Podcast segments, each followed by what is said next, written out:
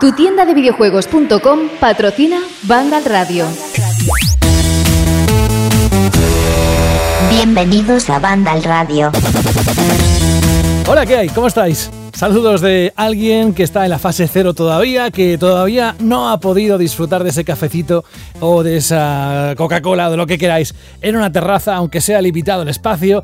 Sí, amigos y amigas, estamos algunos en la fase cero, sé que otros desde distintos puntos, si estáis en España, posiblemente estáis en otra fase y habéis disfrutado de las delicias de lo que es la comunicación y el acercamiento social, siempre con un mínimo de dos metros de distancia. Ah, que es broma. Saludos de José de la Fuente, broma. Bueno, broma no, que yo sigo en la fase cero, también Jorge está en la fase cero, que está en Madrid. Eh, no, no, no, no. Ah, ¿no? No, no. ¿En qué fase? Estamos en la fase 0,5. Ah, perdón, perdón, perdón, perdón.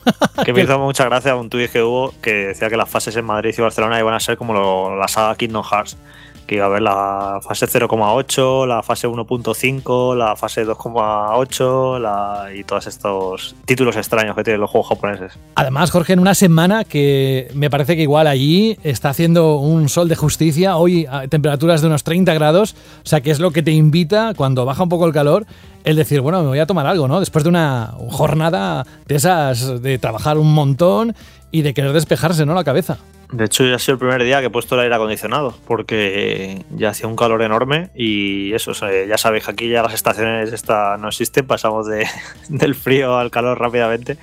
Y sí, yo ya he tenido que estar limpiando los filtros del aire acondicionado y diciendo, bueno amigo, que tú me, me, haces mucha compañía y le he, puesto, le he puesto a punto porque ya era necesario hoy poner aquí el aire acondicionado en Madrid y por lo que parece los próximos días eh, también.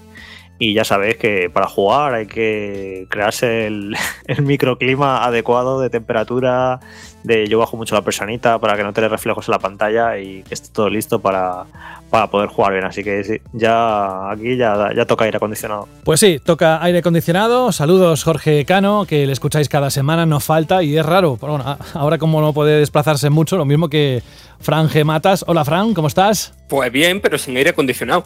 Claro, tú tendrás que abanicarte todo lo rápido que puedas. Yo tengo un ventilador pequeño que además lo elegí porque no hace ruido y además lo compré hace nada. Precisamente porque mientras estoy haciendo el programa me aso de calor. Y más ahora. Y menos mal que, mira, algo refresca. Pero si no, te coges un papel o lo que tengas a mano, una carátula y venga, abanicarse. Fran, ¿cómo estás? Pues muy bien, muy bien. Un poco nervioso, ¿no? Porque en tema de, de dos semanas se vienen cositas grandes, ¿no? Por un lado, yo me mudo y va a ser un lío. Y por otro lado, pues digamos que ya va a estar aquí como la fiesta de los videojuegos, ¿no? Ya va a estar casi, casi empezando todas esas cositas de, de ese no E3 y tengo bastantes ganas, la verdad. Sí, la semana que viene nos acercamos peligrosamente al mes de junio y ahora vamos a repasar parte de la actualidad que tiene o se refiere a momentos concretos donde podremos ver algo más de lo que todos estamos esperando.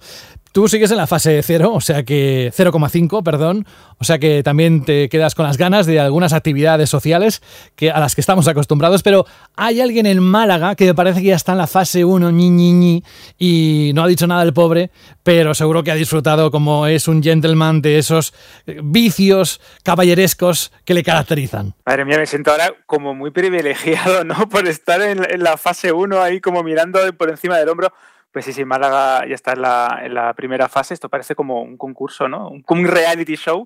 Y ya, pues eso sí, aproveché para salir un poquito más tranquilo, para sentar, sentarme ¿no? en una terraza que tenemos aquí cerca de, de, casa, que hay que apoyar también al negocio local, esto no lo olvidéis, que hay, hay un montón de tiendas a nuestro alrededor que van a necesitar, a necesitar ¿no? nuestra ayuda más que nunca. Y nada, pues eso, aprovechando el solecito, está haciendo muy buenos días después de unas semanas de muchísima, muchísima, muchísima lluvia en Málaga, que era bastante raro. Y si bien hace calor, es verdad que estamos teniendo un fresquito bastante agradable que invita, y nunca mejor dicho, a estar en, en, una terraza. Pero eso sí, siempre respetando las normas, tener en cuenta el tema de la mascarilla y el distanciamiento social. Ay, ¿cuántas veces lo hemos dicho? Que cuando uno se acostumbra, como quien dice, ay, me gustaría estar, no sé, un montón de semanas sin hacer nada. Pues bueno, pues igual a la tercera o la cuarta dices, me gustaría hacer algo. Pues cuando nos privan de algo que tenemos tan asumido, tan por la mano, de que es así, que es ese derecho adquirido, cuando nos lo quitan como simplemente el, el hábito de tomar un un cacelito o algo, eh, lo que sea, o, hacer otras cosas que no nos dejan ahora, pues mira, eh, lo echamos de menos, pero como ir al cine, me estaba refiriendo básicamente a, cómo vamos a afrontar en los próximos meses algunos cambios en, hábitos que teníamos y que no, y tampoco le echábamos cuentas. Bueno, pues vamos a, a empezar el programa de hoy también diciendo que se pasará Rubén Mercado, pero no os pongáis demasiado contentos o contentas porque solo va va a venir a decir hola, porque creo que no le da la vida para mucho más. Le he dicho, hombre, déjate caer, que parece que te hemos hecho algo, que parece que estás enfadado, que Jorge te debe dinero, nada más lejos de la realidad. Y ha dicho que sí, que se va, que se va a pasar. Hablando de Jorge, oye Jorge, yo creo que mm, sin ser demasiado endogámicos, sin ser tampoco demasiado pesados, pero en cuanto a lo que es la publicación Vandal, esta semana ha salido una noticia que vamos a pasar un poco por encima, pero felicidades a toda la reacción por haber conseguido un hito histórico en cuanto a visitas, etcétera. ¿eh? Sí, eh, es un récord histórico porque nunca un medio de videojuegos en España había conseguido eh, tener 2,7 millones de usuarios únicos, ha sido una auténtica salvajada. Eh, bueno, por evidentemente un dato tan grande ha sido por el confinamiento, porque ha crecido el tráfico, ¿no? La, cantidad de gente que está en casa y está mirando internet, noticias y demás. Y bueno, pues han elegido banda como medio favorito. Y bueno, esto más allá del récord y la cifra esta, es anecdótica, eh, entre comillas, porque bueno, ha sido por unas circunstancias determinadas el dar con una cifra tan alta pero aunque no lo decimos porque no nos gusta, de hecho me hace mucha gracia, pusimos una noticia ¿no? para, para dar el dato y nos criticaban por ahí alguno que otro de que, que está feo, sacar pecho, que no sé qué, no sé cuántos. De hecho, todo lo contrario, durante los últimos meses hemos sido unos cuantos meses números uno en España y no hemos dicho nada, no, lo hemos puesto en Twitter, no lo hemos comunicado porque, bueno, nos gusta bastante a nosotros perfil bajo y ser modestos y no, y no celebrar este tipo de cosas, porque un mes eres tú el número uno, eh, al siguiente pues es otra web, el hobby consolas, en se vamos rotando un poco, ¿no? Eh, ese número uno, que, que es un dato que, que, dice la cantidad de usuarios únicos que han entrado a la web. Pero luego hay otros datos que a mí me parecen mucho más interesantes y mucho más importantes y que valoran el trabajo en, mayor, en mejor medida, que son la cantidad de páginas vistas, la cantidad de minutos que se quedan la gente en nuestra web y en eso llevamos siendo muchos meses líderes. Y eso quiere decir que la, la gente le, le, gusta nuestro contenido. No, no llega por accidente a la web, sino que llega y se queda y lee y ve un montón de páginas y de una página va a otra y en eso llevamos siendo líderes muchos meses, más allá de, ese dato de usuarios únicos.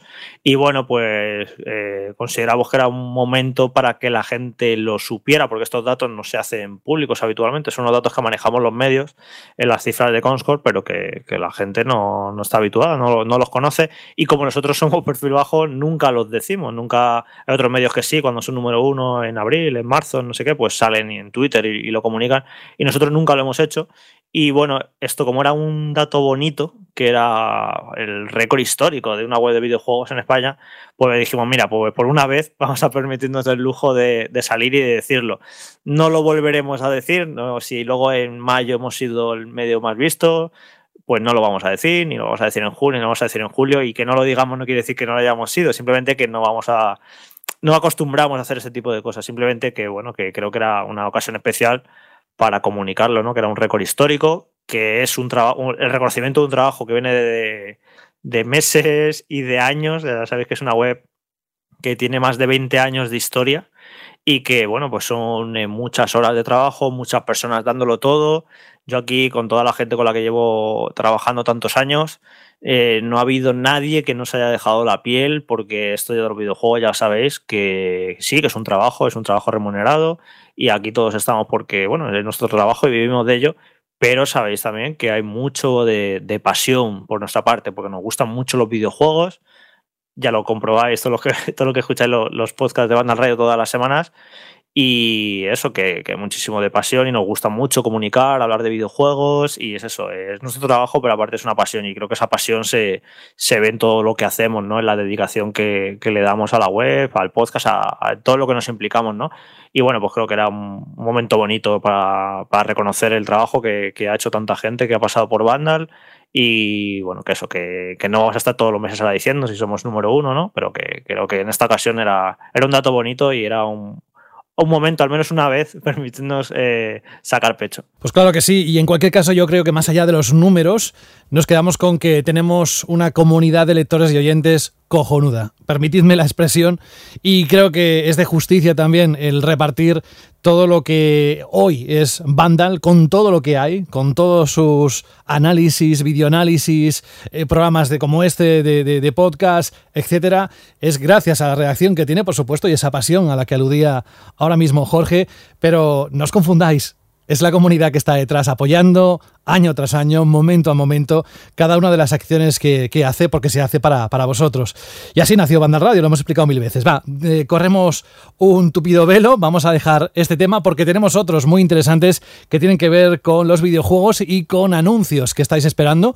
Vamos al bloque de noticias. Hoy, por supuesto, bueno, por supuesto, en los dos últimos programas no lo hemos tenido, pero o dos o tres. Hoy sí tenemos análisis, hay dos juegos, como habéis visto en la descripción del programa, pero como es buena costumbre empezar por analizar lo que ha ocurrido en cuanto a noticias en los últimos días, empezamos con Ghost of Tsushima, porque justamente la semana pasada, y lo dijo en los últimos minutos Jorge, no vamos a, a comentar el State of Play porque supondría retrasar esta edición que estamos haciendo por la de la semana pasada, pero sí comenzamos esta, evidentemente, con lo que ocurrió en cuanto a PlayStation, lo que emitió hace una semana en ese nuevo State of Play, una edición que en esta ocasión, como sabéis, ha estado completamente centrada en Ghost of Tsushima, el nuevo juego de acción en mundo abierto exclusivo de PlayStation 4.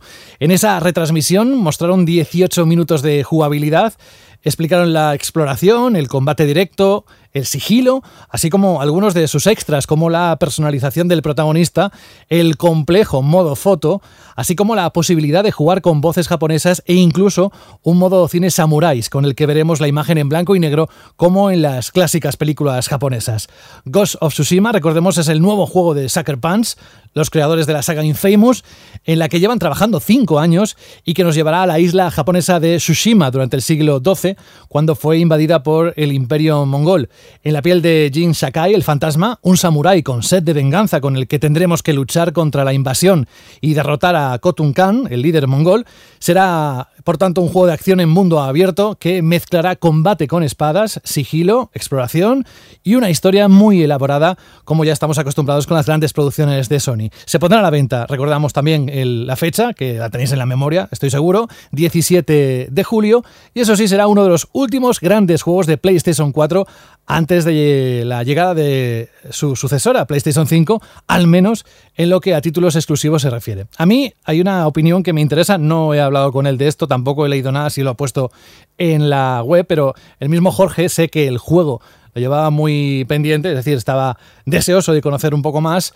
¿Te dejó satisfecho el State of Play? Pues a mí la verdad es que no no me vendió el juego para nada. Yo tenía, ya me habéis escuchado más de un programa que le tenía muchas ganas este juego porque, bueno, por la, ambientación, porque viene un estudio como Sucker Punch, que yo creo que ha hecho cosas siempre notables y que ya le tocaba, ¿no? Dar ese salto de calidad que han dado, otro, que han dado otros estudios de Sony como Guerrilla.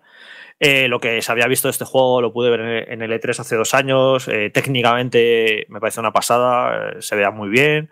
Las ideas que tenían eh, de homenajear al, cine de samuráis y tal. También me gustaron, me, lo, vendió bastante bien el director, pero claro, no habíamos visto gameplay prácticamente hasta, hasta ahora.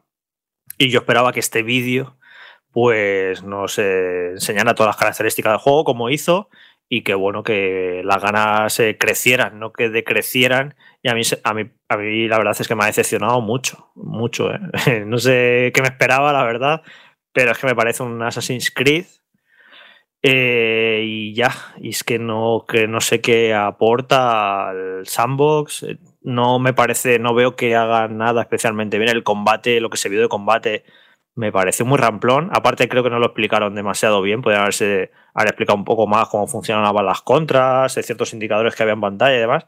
No se paraban demasiado a explicarlo. El sigilo me parece 1-1, el de cualquier Assassin's Creed, que ya me lo sé de memoria cómo funciona. El mundo abierto, muy bonito, pero tampoco vi nada que sea diferente porque no se presumieron de esa mecánica de que para llegar a los objetivos eh, activas como un viento y no, entiendo qué diferencia hay entre eso y los típicos indicadores o al final es una, es una manera diferente ¿no? de, llevarte a los sitios pero no me parece demasiado original. Luego el mapa, pues bueno, con sus interrogaciones, sus campamentos enemigos. No sé, me dejó muy frío, no, no le veo nada especial a este juego. Ojo que no estoy diciendo que vaya a ser malo para nada, ni mucho menos. No sé, me parece por lo que vi que va a ser un juego notable. Pero me esperaba un poquito más, la verdad. No, no sé, después de tantos sandbox en esta generación que hemos disfrutado y alguno que otro que ha destacado especialmente, pues ya justo esa semana, ha hecho cinco años eh, de Witcher 3, que yo lo destaqué mucho en su momento por la narrativa que tenía y como era un sandbox que te demostraba que que se pueden contar buenas historias en un juego de mundo abierto. Luego hemos tenido Breath of the Wild, que bueno, fue rompedor en muchos sentidos, en eh, ser un sandbox más puro, por no guiarte demasiado, por dejarte explorar con libertad. No sé, ha habido algún que otro sandbox eso que ha intentado cosas diferentes y que ha innovado. Y es que este me parece, si me dicen que se llama Assassin's Creed eh, Japón o Assassin's Creed Samurai, es que me, me, parece, me parece eso, un juego de Ubisoft y no sé, no me esperaba algo más, algo con más personalidad, algo más, algo diferente, algo más original. Y lo que ha mostrado en estos 18 minutos no me ha parecido para nada. Luego, ojo, que luego saldrá el juego julio, lo jugaremos y ya comentaremos qué tal está. Porque, por ejemplo, de la historia, es que apenas se sabe nada, ni apenas han mostrado nada. No sé qué tal estará la historia el, diseño de misiones, pues tampoco, claro, en un, evento tan pequeñito no te pudieron eh, mostrar cómo va a ser el diseño de misiones, más allá de que vimos los combates, el sigilo, que me parece clónico de otros juegos, pues luego a lo mejor el diseño de misiones está muy bien. Y la exploración, pues bueno, va recogiendo flores, va recogiendo, no sé, lo que he visto en tantos juegos. No sé, ya te digo, me, dejó muy frío y bueno, pues ya lo jugaré en julio y ya daré la opinión más formada, pero estoy opinando de lo que vi de este vídeo, que yo, yo esperaba que me disparara el hype y es que ha hecho, hecho lo contrario. A mí el problema aquí es que yo creo que ahora mismo hay dos referentes en el mundo abierto y por dos motivos muy distintos, ¿no? Por un lado está Red Dead Redemption 2, ¿no? Y ahí podríamos decir que es el gran mundo abierto en el sentido de construcción de mundo, construcción de personajes, quizás características, ¿no? Menos inherentes al género y más a lo que es los, los juegos de aventura y las buenas historias. Y por otro lado, el juego que a mí me parece como el gran pilar del género sandbox en estos momentos, que es Zelda Breath of the Wild. Y eh, al principio de, del State of Play de Ghost of Tsushima, hablaban como si este juego fuera a heredar muchas cositas de, de ese Zelda Breath of the Wild, ¿no? Empezaron hablando de guiarte a través del entorno, de incentivar la curiosidad del jugador haciendo que vaya hasta, hasta zonas que captaran su atención en el entorno. Y poco después de, decir esas palabras, te mostraban una ráfaga de viento que, estaba claramente, que, te, que te guiaba hacia el punto al que tenía que ir. O el tema este de los animalitos que te guían como si fueran cualquier otro personaje hasta un punto. O incluso el tema de los pájaros, ¿no? Que en Zelda Breath de Wild es como muy sutil, pero si te fijas bien te puede guiar a, a punto de interés y tal. Aquí eran bastante explícitos, ¿no? De que te estaban guiando a un punto concreto.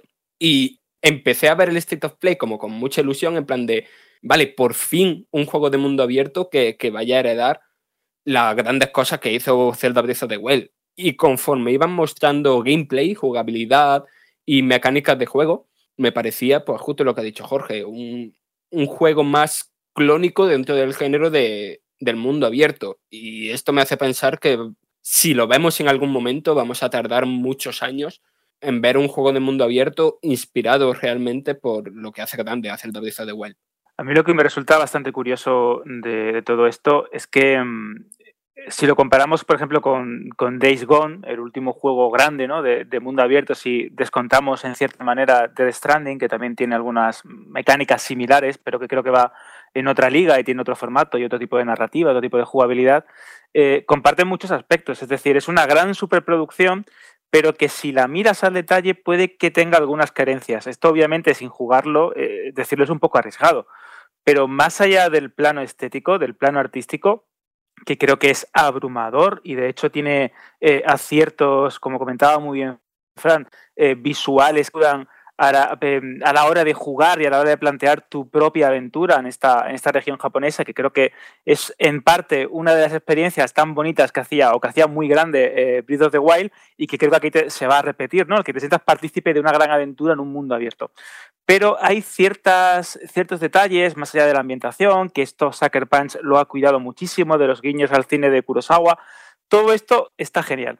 Pero hay ciertos aspectos que lo comentaba con, con nuestro compañero Juan Rubio, que me recuerdan un poco a Days Gone. Como cuando si te fijas en el detalle, el juego es un poco un parque temático, muy bonito, precioso, pero si te acercas un poquito te das cuenta que todo es débil, que la ilusión se puede llegar a perder, se puede llegar a romper porque todo es papel maché. Y aquí creo que puede pasar algo parecido. Ahora, también eh, tenemos que ser lo suficientemente prudentes o lo suficientemente eh, inteligentes como para no decir que el juego va a ser malo, que va a ser aburrido, que va a ser un, Assassin's Creed con un skin. Eh, bueno, vamos a ver, Sucker Punch ha hecho juegos muy buenos, pero al mismo tiempo es verdad que todos ellos tienen pequeñas carencias que les restan un poco de, de, de empaque. Y a mí esto es lo que me da miedo, porque yo me lo pasé muy bien con Days Gone, Disfruté muchísimo con la ambientación, creo que es un juego que tiene ideas muy buenas, creo que tiene cosas interesantísimas, pero llegado a un punto me he dado cuenta que era un juego mediano inflado un poquito con unos grandes valores de producción en ciertos aspectos, pero que demostraba muchas carencias. Y aquí creo que vamos a encontrarnos con lo mismo, con un triple A que suene esto un poco despectivo, de segunda fila. Muy bien diseñado, estéticamente irreprochable, pero de segunda fila. No creo que pueda llegar a ser un eh, The Last of Us o un Horizon Zero Dawn, ¿no? Pero que va a estar como un par de peldaños por debajo, al igual, repito, que Days Gone. Es la, la impresión que tengo. Porque jugablemente había ideas buenísimas, había cosas que me gustaban mucho, pero otras que decía, bueno, esto, es que esto lo he visto ya en un multitud de juegos. El tema de lanzar la flecha de esta manera, es que el tema de lanzar la, eh, la bombita de humo me recuerda mucho a Tenchu. es que esto me recuerda no sé qué. Estoy viendo, mientras hablamos, estoy viendo el gameplay. Y es que también me recuerda muchísimo a, Far Cry porque se ha cruzado con el animal y salta la alerta del animal. El, indicador de los enemigos, cuando te están mirando, es exactamente igual. De Metal Gear. Y recuerda mucho también al de Metal Gear. Sí, pero es exactamente igual que el de los Far Cry. Te dicen desde la dirección en la que te están mirando y se va rellenando y cuando se rellenas que te han visto, ¿no? Entonces, ¿qué pasa? Que eso provoca cuando ya, cuando ya te has jugado a muchos Far Cry que ni siquiera te molestas en mirar hacia los enemigos, porque mira los indicadores, ¿sabes lo que te quiero decir? Sí, como la, fijas antes en, la, señal que en el propio peligro. es lo más inorgánico del mundo, es miro la señal porque es lo que realmente importa, que se llene o no se llene, no que el muñeco me esté viendo o no me esté viendo. Que alguien me podrá decir seguro, pues es que esto se puede desactivar en los Far Cry o en este juego, que se podrá desactivar. Joder, pero ya me están mandando eh, los desarrolladores, y esto está así por defecto, ya me están diciendo las ayuditas clásicas. Luego, por ejemplo, la. Y que si está así por defecto, han diseñado el juego y las mecánicas del juego y el comportamiento de los enemigos pensando que tú vas a saber esas cosas. Ese es el tema. Y luego, por ejemplo, las, eh, las matas estas de plantas que puedes recoger recursos. Igual, se podrá desactivar seguramente, que brillen. Pero ya los desarrolladores no confían en el jugador porque se piensan que no nos vamos a dar cuenta de que eso es un arbusto del que podemos coger recursos, porque no pueden confiar en el jugador en que yo, por curiosidad, y, encima saca, eh, lo decían en el vídeo, ¿no? Queremos incentivar la curiosidad de los jugadores. Pues si queréis incentivar la, curiosidad de los jugadores, no me pongáis en brillito los sitios en los que puedo coger recursos y esperad que a lo mejor a alguno se nos ocurre acercarnos a ese arbusto, a ese árbol, a esa planta, y cuando estemos ya cerca, estemos al lado, eh, sale, que salga el indicador de, ok, puedes coger esa flor, pero no me pongas a muchos metros de distancia el brillito de, vale, esa planta me da recursos, vale, ese arbusto me da recursos. No estoy diciendo que no estoy diciendo que queréis incentivar la curiosidad, porque me estoy dando algo más Es que es tan, es tan curioso que, que, ellos mismos saquen pecho diciendo que se inspiran en tal, que se inspiran en Shadow of the Colossus, que, que era un juego que precisamente la grandeza que tenía era que te invitaba a explorar, a equivocarte, a buscar una ruta, mediante elementos muy concretos de la, de la, imagen, mediante iluminaciones, mediante guiños, y que verdaderamente hacían partícipe al jugador dentro de ese mundo. No, no sentías que estabas, eh, con todos mis respetos, en una simulación de, de Westworld, ¿no? Que en el que todo está precalculado y en el que sabes qué puedes hacer o qué no puedes hacer y donde tienes 100.000 indicativos. Y eso es lo que a mí me da un poco de pereza, porque después de jugar eh, Gone, después de estar jugando al Assassin's Creed, después de estar jugando a una gran cantidad de juegos de mundo abierto. Esta generación parecían a raíz de The eh, Witcher 3 y de Zelda Breath of the Wild que iba a haber un cambio. Es que estamos repitiendo las mismas mecánicas, los mismos defectos, la misma herencia jugable, con todos mis respetos, de un juego del 2007 como es el primer Assassin's Creed, y es una pena. Y es que este juego, eh, Ghost of Tsushima, si hubiera salido eh, en 2016, por ejemplo, yo qué sé, ok, guay, es eh, lo que se podía hacer en ese momento, lo que se había hecho hasta ese momento con los sandbox, pero es que en 2020 mecánicamente veo y lo veo y me parece viejo, ¿sabes? Es en plan, he jugado esto 20.000 veces. Es que ya viendo el vídeo sé cómo se juega exactamente, sé que voy a tener que los campamentos, estos enemigos, cómo lo voy a tener que limpiar. Va a llegar el enemigo tanque al que no le puedo ejecutar desde el aire hasta que no haya mejorado y ese enemigo tanque va a tener que luchar contra él, bla, bla. Es que, es que he jugado tantos Assassin's Creed que he jugado este juego 50.000 veces. Y es, es, eso, por eso me decepciona, no sé, que me parece un juego muy, no sé, muy poco arriesgado y muy poco original y muy bonito, eso sí. Yo, si yo voy a ser el primero que lo voy a jugar seguro y que lo voy a disfrutar, pero también no puedo ocultar la pereza que me da un poco de decir, joder, es que esto ya lo he jugado unas cuantas veces y me puede decir la gente, joder, pues los Assassin's Creed también y bien que le tienes ganas al, al Assassin's Creed de los vikingos. Pues sí, es verdad, y, sé a lo que voy con el Assassin's Creed de los vikingos y creo que la mayor baza para que me apetezca eh, es su ambientación y la mayor baza para que me pueda apetecer este Ghost of Tsushima pues es igual, es su ambientación, pero yo que sé, de un gran exclusivo de Sony como ha hecho con God of War, con el inminente de la sofá, con Horizon Zero Dawn, que Horizon Zero Dawn es un juego de mundo abierto también un poquito de manual, pero me parece muchísimo más original por los enemigos, estos dinosaurios robóticos y demás. Y eso que no sé, que me esperaba, la verdad me esperaba un poquito más original y, diferente, pero bueno, que, también viendo el vídeo eh, ves que hay un juego muy sólido ahí, un juego muy bien hecho, eh, o sea que tampoco estamos aquí rajando un poco desde la decepción pero que no tengo ninguna duda de que va a ser un juego muy, muy disfrutón, ¿eh? O sea, y, yo voy a ser el primero que me lo voy a pasar pipa con este juego. Pues es curioso porque a mí me provocó el efecto contrario. Yo no le echaba muchas cuentas y viendo lo que vi, pues me he animado a jugarlo, cosa que no estaba en mis planes para este verano, aparte que la fecha, pues fíjate tú. Hay un poco para todo el mundo, lo mismo que entre nuestros oyentes. Vamos a otra noticia que tiene que ver también con PlayStation no cuatro, sino cinco. Sabéis que dentro de este mundo del periodismo de videojuegos, pues hay ciertos nombres como Jeff Graff de la publicación Venture Beat o incluso Jason Schreier, que era que fue ex reportero o es ex reportero de Kotaku, ahora está en Bloomberg News, que de vez en cuando sueltan algunas perlas y claro, pues eh, no deja de ser que la comunidad de seguidores le presta atención. En este caso ha sido Jeff, el de Venture Beat, quien ha dicho que Sony empezará a detallar PlayStation 5 y sus juegos en pocas semanas. Pero es que además la aproximación en fechas que ha dado es muy similar a la que en su día Jason Schreier eh, comentó. Incluso ha puesto una fecha, un día concreto, 4 de junio, pero que dice que es un evento que no está completamente fijado y de hecho cree que podría retrasarse unos pocos días. Más adelante también ha, ha dicho que en agosto habría un programa State of Play con más juegos tanto de PlayStation 5 como de PlayStation 4. Esto es lo que dicen ellos. Ahora, en cuanto a Sony, oficialmente, lo que ha dicho la compañía es que durante la charla sobre la estrategia de la empresa que ha tenido lugar esta semana, ha confirmado que la presentación del catálogo para la nueva generación no tardará en llegar. En concreto, el director ejecutivo de Sony, que es Kenichiro Yoshida, ha comentado que planean presentar una atractiva línea de títulos para PlayStation 5 pronto.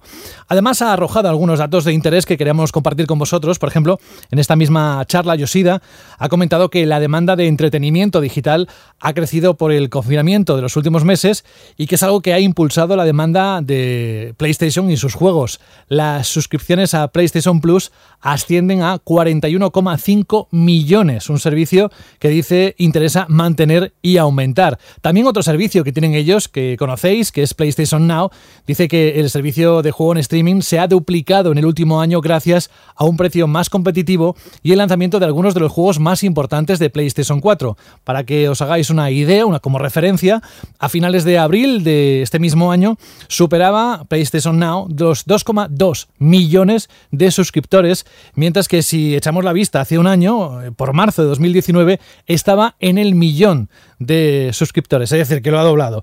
El juego remoto de PlayStation 4 a iOS, PC o Android se ha utilizado 2,5 millones de veces durante 2019. Y antes de acabar este bloque de PlayStation 5, porque puede ser que entre dentro del catálogo de lanzamiento o que se publique meses después, pero esto, ojo, es un rumor y como tal lo ponemos en mayúsculas y a partir de aquí lo que escuchéis lo ponéis en el cajón del rumor. Silent Hill ya es jugable para PlayStation 5 y se presentaría pronto según los rumores. La emblemática saga de terror podría disfrutar de un resurgir en el mismo instante en el que PlayStation 5 entre en el terreno de juego. Las últimas supuestas informaciones al respecto señalan que el nuevo proyecto sería ya jugable en la plataforma de próxima generación de Sony. Además, señalan que la compañía estaría preparando el debut de una demostración una vez que tenga lugar el evento de presentación por primera vez de la nueva consola. Dusk Golem, a través de su Twitter, que además ha sido en el pasado, ha demostrado ser una fuente fiable de información, ha compartido a través de esa red social una avalancha de detalles sobre esta próxima entrega de la serie de terror. Señala que el proyecto está enfocado como un reboot, de manera que puede ser el primer Silent Hill que juegues como jugador. Además, la demostración se hará, como decía también eh, antes, eh, durante el rumoreado evento de presentación de PlayStation 5, es decir, sobre el mes de junio, que quedan unas semanas. Y eso sí, la misma fuente señala que Sony no habría comprado la De Konami y que este juego no tiene nada que ver con el cancelado Silent Hills de Hideo Kojima, algo que probablemente nunca llegará a ver la luz. Y por el contrario, este proyecto del que hablamos, ojo, es un rumor, dice que cuenta con, en su desarrollo con nombres que hicieron posible la saga original como Keiichiro Toyama, que es el creador de la saga Silent Hill, o Akira Yamaoka, compositor de la banda sonora de la saga original, o Masahiro Ito, que trabajó en el arte de anteriores juegos. Anda que hay aquí un montón de información para degustar, ¿eh? ¿Quién se atreve? Bueno, yo eh, todo esto de Silent Hill, que ya se lleva escuchando desde hace un montón de meses, a ver si es cierto, porque aquí somos especialmente fans de, de Silent Hill. Y si dicen que la presentación de esta de PlayStation 5 va a ser la primera semana de junio o la segunda, ya quedaría muy poquito. Tenemos muchas ganas por muchos motivos, ¿no? Porque, bueno, eh, por ver el aspecto de la consola, porque digan más funciones y más características, porque incluso puedan decir el precio y sobre todo los juegos, ¿no? Porque eh, ha dicho Sony que va a tener un catálogo eh, potente PS5 de lanzamiento y ahora mismo no sabemos, no conocemos actualmente ningún juego de, de los que pueden llegar a salir para la consola. ¿no? Podemos imaginar, ¿no? Porque uno de ellos es ese, es ese remake eh, de Blue Point, que no se sabe qué juego es, pero al parecer es uno muy ambicioso y ya tiene que ser importante para que sea uno de los juegos eh, de lanzamiento de PS5, incluso posiblemente el más importante. Todo el mundo apunta a Demon Souls, pero se ha dado esto siempre por hecho y luego a lo mejor no es y se produce una decepción. Veremos qué juego es, yo tengo mucha curiosidad. Pero luego en esta presentación, si eh, si anunciaran este Silent Hill, yo creo que se apunta un tanto Sony espectacular en cuanto sobre todo a la imagen del público hardcore y de los más jugones, no tanto al, gran público porque mucha gente ya ni se acordará de la saga Silent Hill, hace muchos años que no ha salido ninguna entrega, pero entre nosotros, entre los hardcore, que te anuncien eh, en un evento un nuevo Silent Hill, yo, eh, algunos estamos ya más que satisfechos solo con eso, porque tenemos tantas ganas de que vuelva esta, esta saga. Y si lo hace, como están diciendo, que es con parte del equipo original, que es con unos grandes valores de producción, que, sería por parte de Sony y demás. O sea, si todo esto es cierto al final, eh, la cosa pinta estupenda. Pero es que aparte, eh, desde hace meses se dice que el Resident Evil 8 podría también presentarse justo ahora. Eh, dicen que, lo iban a anunciar este verano y teniendo en cuenta cómo se anunció Resident Evil 2, pues remake, pues puede que este Resident Evil 8 y el 7, eh, puede que el 8 se anuncie con la con PS5. Podríamos tener un evento de presentación de PS5 en el que se anuncia un nuevo Silent Hill o un nuevo Resident Evil. Y aunque puede parecer muy flipado esto de decir las dos grandes sagas del terror se anuncian sus nuevas entregas en este evento, el movimiento muy Sony Sony sabe dónde tocar las teclas de la nostalgia de los fans eh, de PlayStation. Sabe que tanto Silent Hill como Resident Evil son dos sagas que emocionalmente están muy vinculadas a las consolas PlayStation, evidentemente. Y creo y saben de sobra que sería un gran tanto eh, poder apuntarse a estas dos sagas eh, con nuevas entregas que luego pues evidentemente Resident Evil 8 va a salir en, en, las otras en PC y en Xbox One y demás pero el hecho de que esté en tu presentación y que estén juntos estos dos mitos. Es el típico, esa típica estratagema como aquella de, de Semu 3, de The Last Guardian y de Final Fantasy VII Remake que hizo en aquel E3. Esto es algo que le gusta mucho a Sony. A mí no me sorprendería para nada que, que se sacaran de la chistera esto. Así que con estos dos juegos y con el remake de Blue Pony, con poquito más y con mostrar un poco la consola y tal, ya se marcarían una, una presentación, yo creo que, que para el recuerdo. Así que bueno, con ganas de que a ver qué es, qué exactamente qué anuncian y si eso, si se produce la primera semana de junio, la, segunda. Pero estos rumores también, si no son ciertos del todo, no les está haciendo ningún favor a Sony, ¿eh? porque creo que nos están elevando las expectativas a muchos de lo que puede llegar a ocurrir en ese evento de presentación. Y si luego no se produce ni la mitad de estos anuncios o rumores, pues ya sabéis lo que ocurre, que, nos decepcionaremos. Así que nada, ya con, con mucha ganas de ver qué, qué sorpresita nos tienen preparadas. A mí, o sea, ojalá todo ocurra tal y como has dicho, Jorge, pero parece que todo lo que está diciendo este periodista de Venture Beat, Jeff Duke, como que se va cumpliendo poquito a poco, ¿no? Esta, este listado de eventos que puso en Twitter y que actualizó con este evento de presentación de PlayStation 5 en junio y un State of Play dedicado a, a juegos de esa consola para agosto. Y yo creo que si pasa eso, nos vamos a decepcionar igualmente. Quiero decir, si en junio muestran solamente la consola y no muestran ningún juego hasta agosto, por mucho que en agosto eh, muestren ese Silent Hill y ese Resident Evil 8, que ojalá pase eso, digamos que ahora mismo estamos tan ansiosos de información sobre la nueva consola de Sony que simplemente mostrar cómo es, sin mostrar lo que vamos a poder jugar en ella a la vez, en la comunidad de jugadores va a causar cierta decepción. Pero algo seguro tendrían que mostrar con la consola. ¿Sabes lo que te quiero decir? Que sí que entiendo que hasta agosto a lo mejor no es ese evento con juegos a tope, pero al menos un juego o dos eh, sí o sí tienen que mostrar con la consola una demo técnica de Horizon 2, de, O de Gran Turismo. Hmm. o de lo que sea, pero algo tiene, o ese remake de Blue Point que ya debería estar muy avanzado. Algo mínimo, un juego eh, que no se ha anunciado tiene que haber en esa presentación. Así que sí, que a lo mejor es eso, que, que hay que esperar agosto al gran evento de con todos los juegos, pero no pueden hacer un evento con la consola sin anunciar mínimo un gran juego. Que por cierto, Alberto, ahora que has dicho lo del Gran Turismo, eh, una tienda de. O sea, una tienda, una marca De de, volantes. de volantes y sí. tal, sí, ha puesto eso, un nuevo producto, ¿no? Poniendo los logos de varios juegos y entre ellos estaba GT7, o sea, Gran Gran Turismo 7, y era un logo que parecía relativamente oficial, ¿no? No parecía ahí algo hecho con el Paint. Así que puede ser que, que la consola, ¿no? Se, vaya a estrenar con un nuevo juego de, de la saga de Polifonía Digital. Que no sería de extrañar teniendo en cuenta eh, la batería de, de videojuegos que van a apelar a la nostalgia o al sentimiento de marca de, ¿no? de PlayStation. Porque si tenemos Silent Hill, tenemos eh, Resident Evil, tenemos un posible Demon Souls o remake eh, de un juego clásico muy importante, quién sabe si un posible Metal Gear Solid remake a cargo de Blue Point y le juntamos también eh, Gran Turismo y tenemos un Gran Turismo 7, que es lo que los aficionados han estado pidiendo desde Gran Turismo Sports, porque al fin y al cabo es un juego que está orientado a los eSports, que es como una especie de juego híbrido con funciones online. Si tenemos ya una nueva entrega con todas las de la ley, y de hecho eh, Polyphony Digital estaba trabajando en ella, o había indicios de que estaban trabajando en ella, yo creo que el, line-up de, de videojuegos o de lanzamientos que- con los que puede contar la consola en los primeros meses de vida puede ser realmente abrumador, impresionante y lo suficientemente inteligente o interesante como para que el jugador de Sony tradicional se encuentre que tiene sus sagas preferidas más allá de los multiplataforma y como ese usuario ocasional que se compra una consola cada X tiempo tenga ese vínculo emocional con su consola de 32 bits o su PS2 o lo que sea y diga, ostras, las consolas o los juegos con los que yo jugaba y los disfrutaba hace un montón de tiempo los tengo en mi, en mi, nueva, en mi nueva máquina. Pero, como también habéis apuntado, eh, jugar con esto es, un arma de doble filo.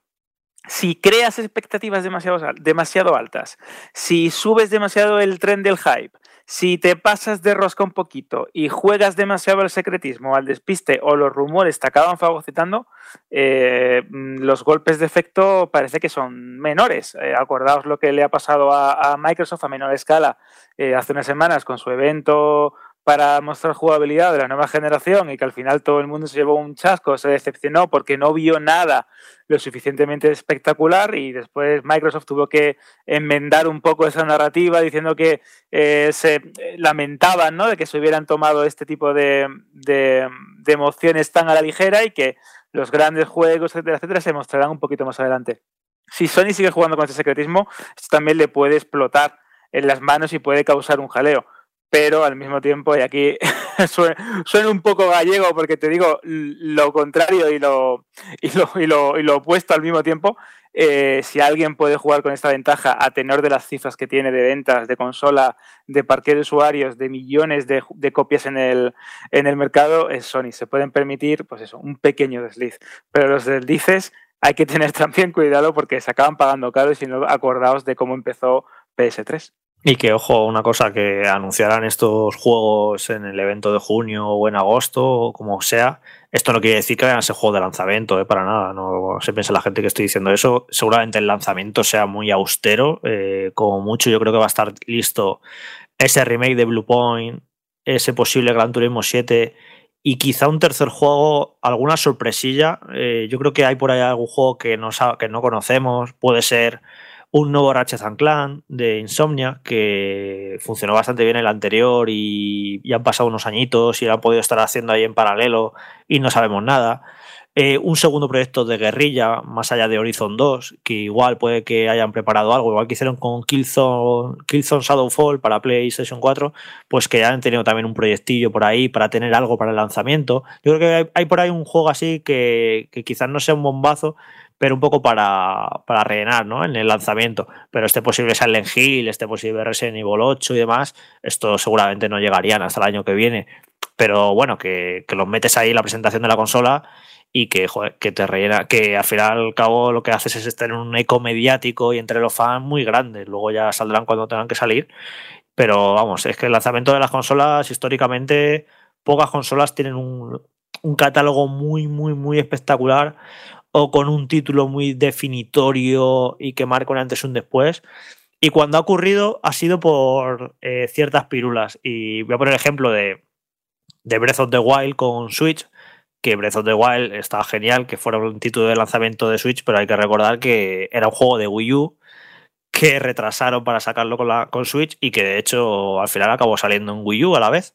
Así que sí se recordará siempre que, Nintendo Switch eh, salió a la venta con Breath of the Wild, pero bueno, no dejó de ser eso, un, juego que venía de Wii U, que hicieron un port, que esto ya lo viví yo también con, con Wii. Me acuerdo que yo me compré Wii con el Zelda Twilight Princess, que se lanzó en GameCube todavía. Eso se hizo, lo repitió dos veces la estrategia que hay Nintendo. Yo encantado, ¿eh? Estrené mi Wii con mi Zelda, estrené mi Switch con mi Zelda, yo, yo encantado, pero que no sé hasta qué punto se pueden considerar realmente juegos de lanzamiento de esa consola.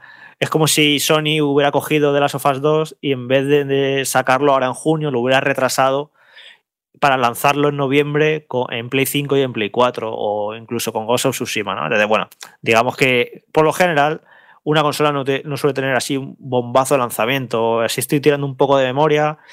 Y bueno, sí, Super Nintendo con Super Mario World, eh, la primera Xbox con eh, Halo, que yo creo que eso fue. Eso es, eso es un título en condiciones, ¿no? Eh, lanzar una nueva consola con un juego que fue la, primera entrega de una saga mítica. Entonces, eso sí que es un, bombazo, ¿no?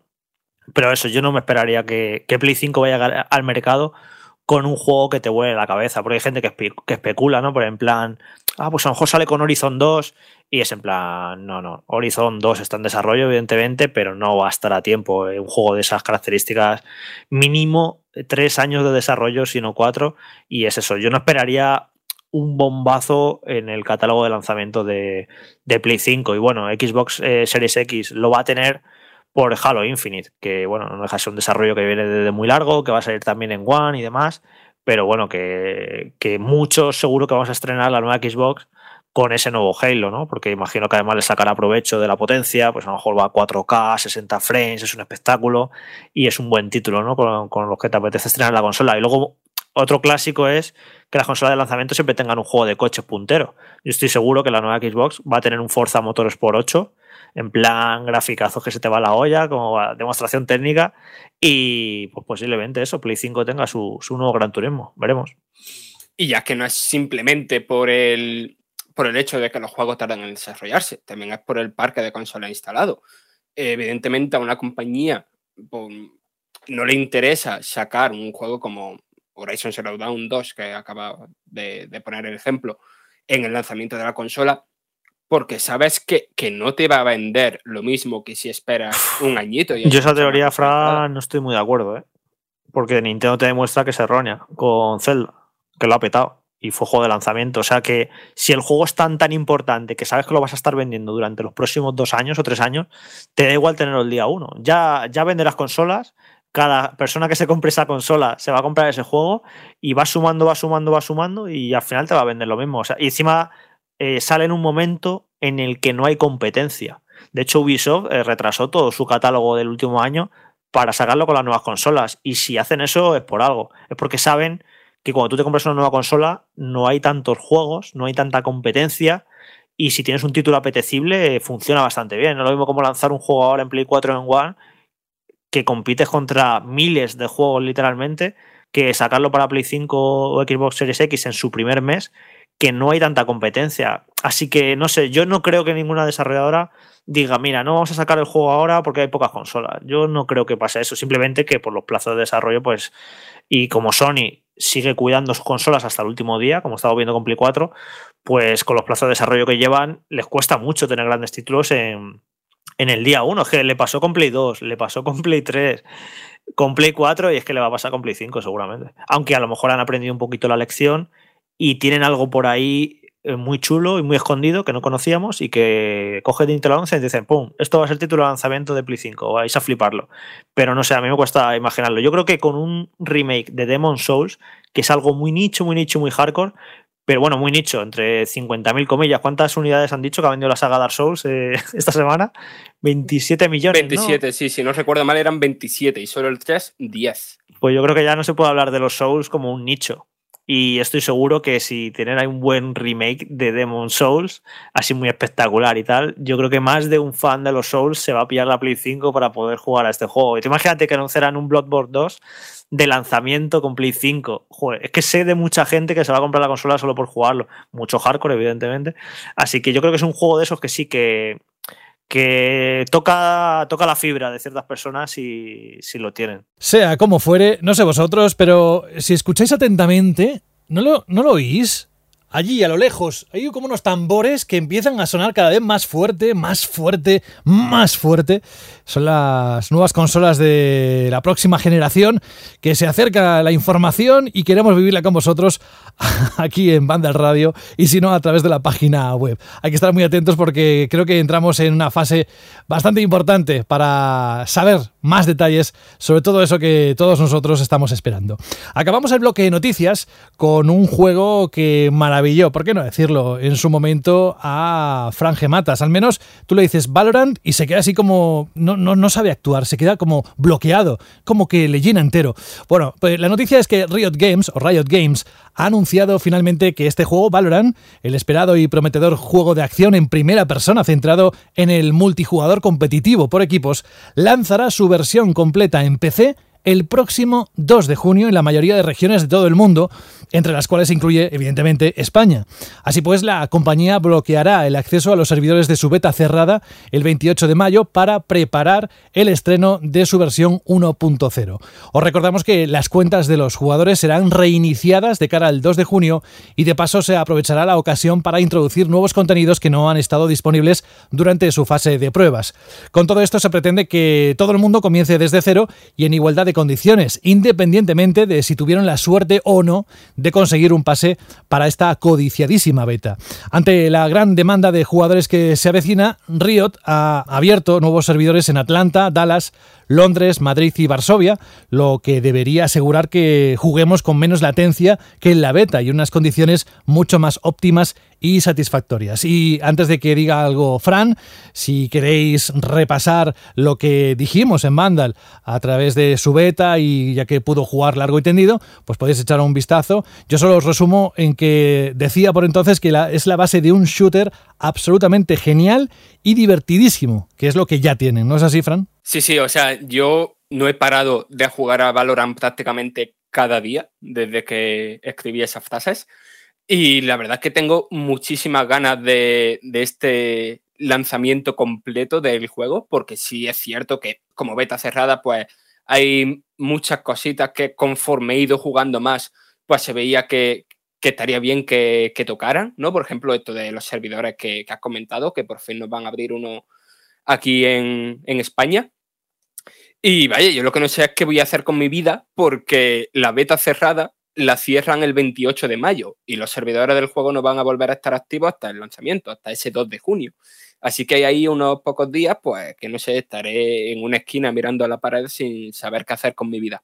Y bueno, que es una buena noticia, ¿no? De que por fin más gente pues puedas comprobar por ellos mismos si este es un juego para, para, ellos o no, porque recordamos que Valorant es, como League of Legends y otros juegos de Riot Games, un título free to play y que es gratuito y que el único sistema de monetización es en plan de aspectos de armas y tal, nada que afecte de ningún modo a la jugabilidad.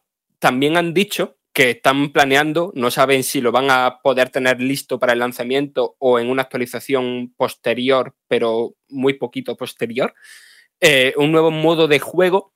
O sea que aunque el modo de juego principal, porque es lo que se basa este juego competitivo, va a seguir siendo el mismo, el de un equipo coloca la bomba y el otro la desactiva, pues otro modo de juegos de juego quizá más, más, ligero, ¿no? Que, que ¿no? que no sea tan, tan tenso porque al final Valorant es un juego muy, muy, muy tenso. Es un cachondo el Fran, ¿eh? sí, no solo porque dice que no sabe qué va a hacer en una semana, desde que se cierran los servidores hasta que sale el juego, pero si además eh, me decía antes, no, no, eso que escuchas, que dices que son tambores, no son, son las caceroladas. En fin. Uh, oye, no te vayas muy lejos, Fran, hemos acabado el bloque de noticias, pero sí que es verdad que allá por 2018, eh, septiembre, finales, eh, Moyan eh, presentó Minecraft Dungeons, que es una combinación de Minecraft y mazmorras. Se dijo que el juego iba a salir en el 2019, al final hemos sabido que no, que, se lanza dentro de unos días, de hecho la próxima semana. Y quien ha tenido acceso al juego y ha hecho el análisis ha sido ni más ni menos que Fran. Recordemos que es un spin-off de Minecraft que además tiene ese toque de rol, acción con, con, supervivencia y el resto no lo tienes que contar tú. ¿Qué sensación está dejado y, el resto de cosas que debemos saber de este título? Vale, lo primero es que es un juego de... Un, imaginaros un, un diablo, ¿no? Pero que usa la, la estética y los personajes y demás de, de, Minecraft, ¿no? Esa es la base del juego, un RPG de acción, de matar monstruos, lootear y tal. Yo este juego lo pude probar hace un buen puñado de meses, por noviembre, si no recuerdo mal, en el X019. Y jugué media horita y me gustó bastante. Después, con la beta cerrada hace unas semanas, pues jugué como 3, 4 horitas, quizá algo menos, y vi ahí una buena base para un juego, ¿no? Era había muy poco contenido, había dos, tres misiones. Y ahora pues ya he jugado el juego completo, he jugado un poquito bastante al, al endgame, he ido pues comprobando el nuevo equipo que te van dando y demás. Y lo tengo que decir es, en este momento que estamos grabando este podcast, no sé qué nota le voy a dar aún, pero la sensación que me ha dado el juego no es buena, ni siquiera de, ni, ni siquiera hasta el punto de decir que es un juego que con una, con una base lo suficientemente sólida para poder recomendarlo ni siquiera a un fan del género. Minecraft Dungeons, ¿vale? Es un título que se puede completar en unas 3-4 horas, pero el problema no es por sí la duración del juego, que ya es bastante corta para un juego de este género, sino que apenas va introduciendo nuevas mecánicas, apenas va introduciendo nuevos enemigos, ni, ni nada más a lo largo de lo que dura toda esa aventura. El juego, pues, digamos que conforme vas avanzando, pues como con cualquier otro mm, RPG de acción, pues vas consiguiendo mejor equipo, ¿vale? ¿Qué pasa? Que ese equipo hay una cosa que bastante interesante, que al principio me gustó bastante, pero después se vio que tenía cierta falta de profundidad, que es que todas las piezas de equipo tienen encantamientos. Tú tienes, cada vez que subes de nivel, obtienes un punto de encantamiento. Y con esos puntos van mejorando las habilidades de esas armas. Por ejemplo, que al golpear tenga cierta posibilidad de hacer crítico, que le tengas robo de vida, que surjan nubes de, veneno en cierta probabilidad al golpear a un enemigo. El problema es que tal y como está pensado el luteo del juego, esto no tiene prácticamente ningún sentido. Porque el juego funciona con un sistema de poder similar al de que hemos visto en muchos juegos como, como el propio Destiny, ¿no? Del que hemos hablado mucho aquí. Entonces tú constantemente vas obteniendo nuevo equipo de mayor poder.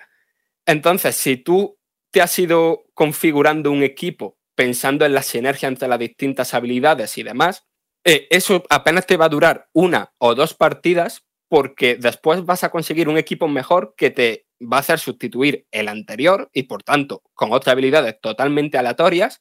Y entonces, claro, eh, todo una parte fundamental de, este género de juegos, estos diablos, ¿no? Que es eh, pensar las estrategias que, que, vas a hacer para hacer el máximo de daño, aquí no existe porque constantemente estás echando fuera eh, esa, esa build ¿no? que tú te has hecho, porque el tema es que la build solo afecta a... O sea, aquí lo único que pueden mejorar son las armas. No hay ni distintas clases de personajes, no hay ningún tipo de árbol de habilidad. Los personajes, excepto estéticamente, son todos iguales. Aquí solo se equipa un arma cuerpo a cuerpo, un arma a distancia, una armadura y los distintos artefactos. Los artefactos, pues pasa un poco lo mismo, son herramientas que tienen un cooldown, un tiempo de, de recarga cada vez que lo usas, y que tienen habilidades muy, muy interesantes y a veces hasta graciosas. Por ejemplo, hay habilidades que ponen un tótem que crea un escudo que impide que entren proyectiles, en este caso flechas,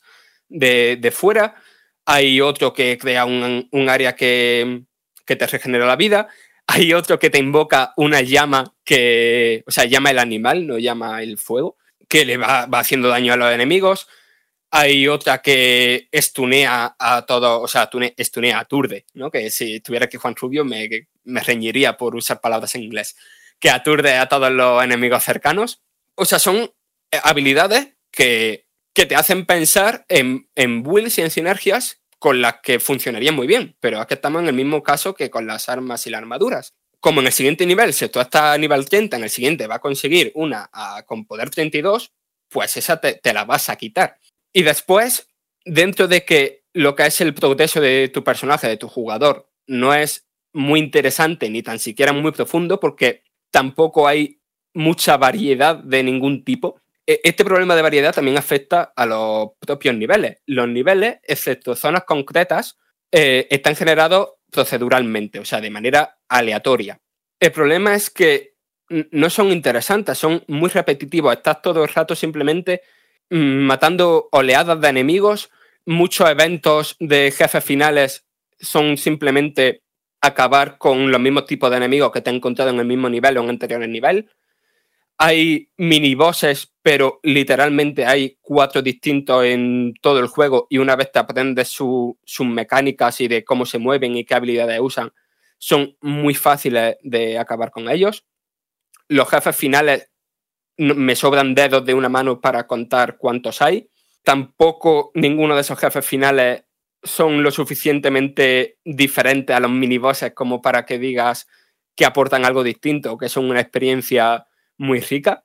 Un problema muy grave que tiene este hecho de que los niveles estén generados proceduralmente es que, claro, eh, en este tipo de juegos, pues está guay salirse del camino principal, ¿no? Para encontrar el loot para encontrar cofres o quizá enfrentamientos contra, contra enemigos especiales, ¿no? Y aquí eso no ocurre. Aquí la mayoría de las veces que te vas por el camino que no te marca el juego, te encuentras caminos llenos de enemigos que, que, al, que al final de ellos no hay nada. Simplemente has malgastado el, el tiempo.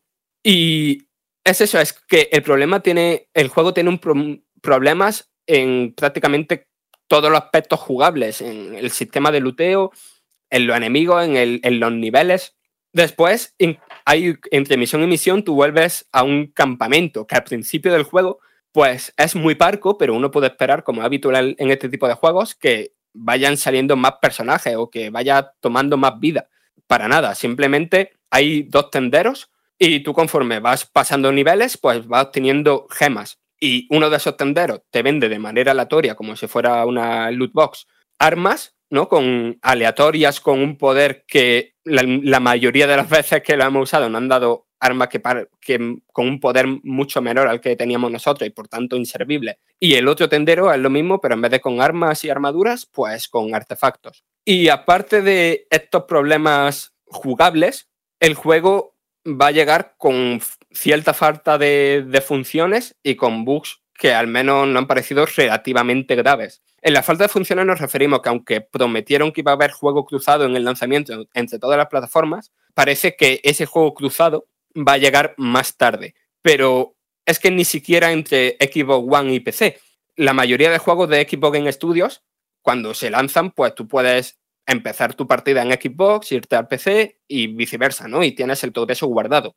Aquí eso no ocurre y tampoco puedes jugar con alguien que esté en Xbox, a pesar de eso, de ser un juego de Xbox en estudios.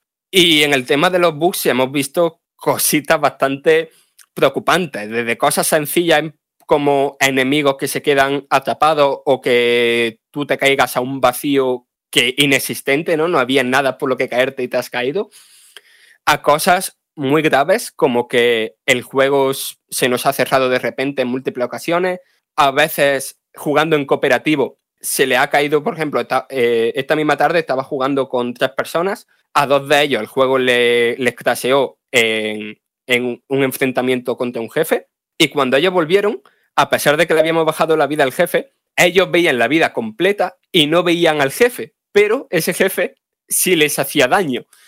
Y entonces nos lo pasamos como, como pudimos, pero claro, no era una experiencia mm, ni muchísimo menos divertida. Y ya más allá de, de problemas, el tema es que el, juego no usa de ningún modo, más allá de que estén los creepers, de que estén los zombies, de y otro tipo de enemigos clásicos de Minecraft, más allá de en lo estético, el juego no usa para nada la, lo que identifica a Minecraft, ¿no? No hay ningún tipo de construcción ni de destrucción de escenarios, más allá de esta estética de los voxels pixelados, nada que te haga pensar que esto es una nueva entrega de Minecraft o un juego basado en Minecraft. Yo te quería preguntar precisamente por eso, Fran, porque si hay una licencia importante o hay un, videojuego cuya marca, ¿no? cuya personalidad traspasa lo que es el sinónimo o la definición de, videojuego es Minecraft, que en los últimos años ha tenido una repercusión aún mayor de la que tuvo en el lanzamiento, pues gracias a, a los youtubers, a todos los streamers, etcétera, etcétera. Y a mí lo que me llamaba la atención de este proyecto era eh, una faceta multijugador rolera y accesible que me podía permitir disfrutar de Minecraft sin tener que volverme loco ah, con el crafting o con un montón de cosas, sino disfrutar de su universo en la faceta de rol. Y claro, si me dices que eso no está, ¿me lo recomendarías para jugar de forma esporádica teniendo en cuenta que me gusta el género del rol y la acción y que tengo ciertas simpatías ¿no? por el universo de Minecraft? El tema es que lo que identifica a Minecraft no es su universo, ¿no? no son sus personajes. Lo que identifica a Minecraft es los sistemas de construcción, los sistemas de sinergia de unos bloques con otros, o, más allá de la construcción, la destrucción, ¿no? Que quizás meter construcción en un RPG de acción es más complicado, pero la destrucción sí tendría sentido. Pero es que no hay nada de eso. Simplemente están esos personajes, esos enemigos clásicos de la serie, las arañas, las vacas, las ovejas. Aquí como, como cualquier personaje, personaje más. Y después, Minecraft tiene un público muy general, ¿no? Pero probablemente sea de los juegos más populares actualmente entre el público más joven. Y al principio de jugar Minecraft Dungeons pensé, vale, quizá está todo, todas las mecánicas clásicas de un RPG de acción tan simplificadas porque va enfocado a un público joven, entonces tienen que empezar introduciendo conceptos de manera muy lenta y que poco a poco vaya evolucionando. Pero aquí esa evolución no ocurre en ningún momento. Y el juego va a ser igual de repetitivo, igual de tedioso para un jugador experimentado en el género que para un niño. Eh, yo, Fran, jugué contigo a la beta y no sé, nos entretuvo. En ese momento ya vimos que no iba a ser un juego notable, pero bueno, que parece un juego entretenidillo. Y después del traje que le has hecho, que me ha sorprendido, ¿no? Porque es eso, lo, lo- el ratillo que jugué en la beta no me pareció tan malo. Eh, ¿No crees que a lo mejor eh, sí que le puede gustar a cierto tipo de jugador, como puede ser los niños? Que a lo mejor un chavalillo de, yo qué sé, de 8, 10, 12 años, que nunca ha jugado a un Diablo o a un juego así RPG muy complejo, pues puede ser como su primer Dungeon Crawler, eh, rollo para niños, que es muy sencillito, equiparte las cosas, ir luchando. Entonces, que es el tipo, es el tipo de juego que todas esas carencias que tú comentas, Fran, eh, las vemos nosotros como jugadores hardcore, con nuestra experiencia y con nuestro, nuestro punto de vista, pero que luego a un niño le da muchas veces igual. Los niños con juegos muy mediocres se lo pasan pipa. Y este yo creo que tiene todos los mimbres para que un niño se envicie ahí a, darle a las mazmorras y tal. ¿No, ¿No crees que puede ocurrir eso? Que, que sea un juego a lo mejor apropiado para los más pequeños. Sí, a ver, quizás como puerta de entrada al género por primera vez puede ser interesante al menos durante las primeras horas. Y después también tiene el incentivo de que es muy inmediato jugar con otras personas, ya sea en cooperativo local, conectando un mando, ¿no? Y, inmediatamente aparece ahí otro personaje, o en cooperativo online, ¿no? Que, que es muy rápido y muy directo entrar a partidas de, de otros jugadores. Entonces, digamos que, que esa faceta cooperativa está bastante guay. Y sí, el, el problema está en que como los enemigos apenas van cambiando, las situaciones que se te dan son prácticamente las mismas durante cuatro horas que las que has visto en la primera hora y media, digamos que yo creo que incluso a un a alguien que entre por primera vez al género, al final inevitablemente se le va a hacer al menos un poco pesado, ¿no? De estar haciendo lo mismo una y otra y otra vez. Es que, por ejemplo, se introducen dos tipos de puzzles en la primera, en la primera hora, que una consiste en encontrar una llave por el escenario, que, que por cierto, este está bastante gracioso, o sea, esas llaves no tienen vida propia, si te atacan se te caen y se van corriendo y la animación que tienen y el sonidillo que hacen son bastante graciosos. Esta parte de, de usar lo visual para, para la gracieta, ¿no? Eh, lo comparte todo el juego, eso, eso sí me ha gustado, sí me ha gustado mucho. Pero bueno, está ese puzzle de la llave y después otro puzzle que es de ir explorando el escenario con puntos que te, que te marcan claramente, ¿no? Para activar unos pilares, ¿no? Y esas dos mecánicas pues sirven para abrir puertas y continuar avanzando. No hay más puzzles de ese tipo. O sea, son los únicos dos puzzles que hay y te los repite una y otra y otra vez. Y aunque haya contado un montón de cosas, algo se está dejando para su análisis, que os invitamos a que pasáis por la página web en los próximos días y le echéis un vistazo. El juego se pone a la venta el martes que viene y nada, pues eh, estaremos atentos a tus palabras en negro sobre blanco. Fran, gracias por ese Minecraft Dungeons y nos vamos con un juego que tiene un título que yo la verdad es que no sabía mucho de él, salvo lo de la portada del tiburón. Digo, esto que tiene que ver con el clásico de los 80 de Dally Hall y John Oates, o con Nelly Furtado de Man Eater. Pues no tiene nada que ver porque solo las películas me las monto yo.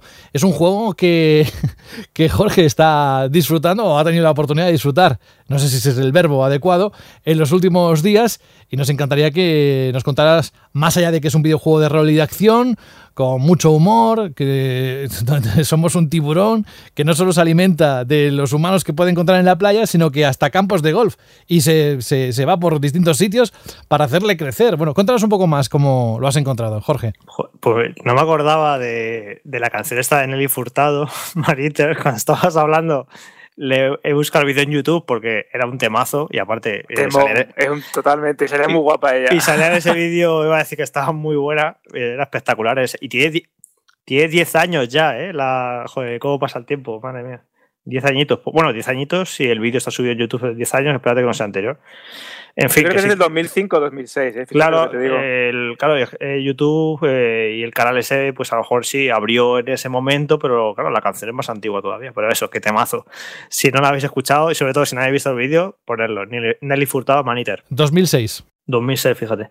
Bueno, vamos a ello. El juego, eh, yo no, lo he analizado, lo ha analizado nuestro compañero Juan Rubio, así pero yo juego unas cuantas horas. Me lo puse un poco para probarlo porque, no sé, me hacía gracia, ¿no? Como un juego protagonizado por un tiburón. Además, yo por los trailers y por lo poco que sabía, no sé por qué, pero me esperaba que iba a ser un juego tipo el God Simulator, de hacer el tonto y ya está, ¿no? Como un juego muy de física, de ir ahí con el bicho y, y hacer el tonto matando gente. Pero eh, lo primero que te sorprende cuando empiezas es que es un juego con mucho empaque y bien hecho. Eh, tiene su historia, tiene buenos gráficos y es un juego mucho mejor de lo que puede parecer en un tráiler o, o, cuando te lo dicen, un juego protagonizado por un tiburón. Y la estructura es un sandbox.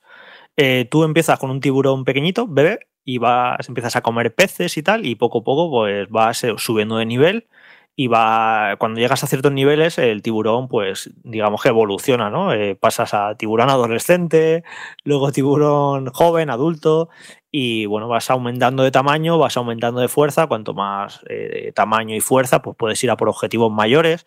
Hay como eh, enemigos eh, tanto animales hostiles como personas con diferente nivel no entonces un poco es lo que te marca hacia qué misiones tienes que ir y en qué sitio moverte, porque es un mundo abierto, es bastante grande, está dividido como por varias zonas que te van marcando un poquito los objetivos por los que puedes ir o no. Hay caminos, por ejemplo, cortados, hay barreras metálicas que si no tienes el tiburón en edad adulta no las puedes romper y no puedes ir por ahí, ¿no? Te va, te va limitando un poquito, pero es bastante sandbox, ¿eh? Desde el principio casi puedes irte a donde quieras. Hay coleccionables eh, bastante curiosos, hay misiones secundarias, principales, pero tú tienes una sensación siempre muy de libertad, de, va, yo estoy evolucionando al, al, tiburón a mi ritmo, a mi rollo, y no me siento como muy guiado de una manera encorsetada por una historia o lo que sea. Y no sé, y es muy entretenido porque básicamente pues es eso, es ir por ahí por el, por el agua, eh, comiendo, eh, haciendo diferentes objetivos y luego mola pues cuando llegas a las zonas en las que hay humanos por ahí bañándose o están en barcas o en la playa, pues coges, sales del agua y te los zampas, que la verdad es bastante divertido. Y bueno, el combate es muy sencillito, evidentemente, porque bueno, pues puedes morder, puedes dar coletazos también. Hay incluso hay hasta jefes finales, porque hay, yo qué sé, pues hay cocodrilos, hay una. Hay bichos por ahí por el fondo del agua que, que de nivel alto y te tienes que enfrentar contra ellos. Y no sé, es como muy entretenido, porque el sistema de progresión, como está muy bien hecho, eh, lo de ir subiendo de nivel, cuando vas adquiriendo recursos, dependiendo de los animales que comas, pues luego puedes eh, adquirir mejoras de mandíbula y demás. Y luego tiene un punto gamberrete que es básicamente que al tiburón le vas metiendo como mutaciones, como en plan que la mandíbula de descargas eléctricas y cosas así, muy divertidas. Y eso que al final acaba siendo un juego muy entretenido y mejor de lo que se puede pensar cualquiera.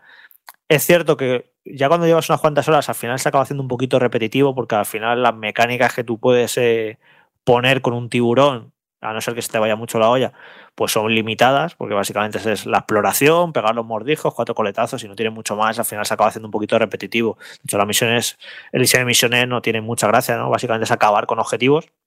Luego tiene algo así un tanto eh, orgánico y sistémico que me recuerda un poco al, último Assassin's Creed, que hay una serie de cazadores de tiburones que tú cuando vas a una playa, por ejemplo, le empiezas a liar y te empiezas a comer humanos, pues eh, saltan las alarmas, ¿no? Un poco como con los GTA, el sistema de estrellas, y entonces empiezan a venir los cazadores de tiburones, y hay cazadores de tiburones, hay como, no sé cuántos son en total, no sé si son 10 o 15, eh, que cada uno tiene su nivel de dificultad, entonces vienen a cazarte y depende, pues si no estás preparado, pues tienes que huir de ellos, si te ves más o menos listo, pues te puedes enfrentar y puedes intentar derrotarlos, y, y mola bastante. Y lo que a mí una de las cosas que las que más destaca el juego, aparte de todo esto que he dicho, es el humor que tiene, que me parece muy acertado, porque no es eh, cafre y tonto, eh, como puede ser en un God Simulator o un juego así, y que podría haberlo sido perfectamente, ¿no? Jaja, un, juego de comerte a gente, qué gracioso, ya está.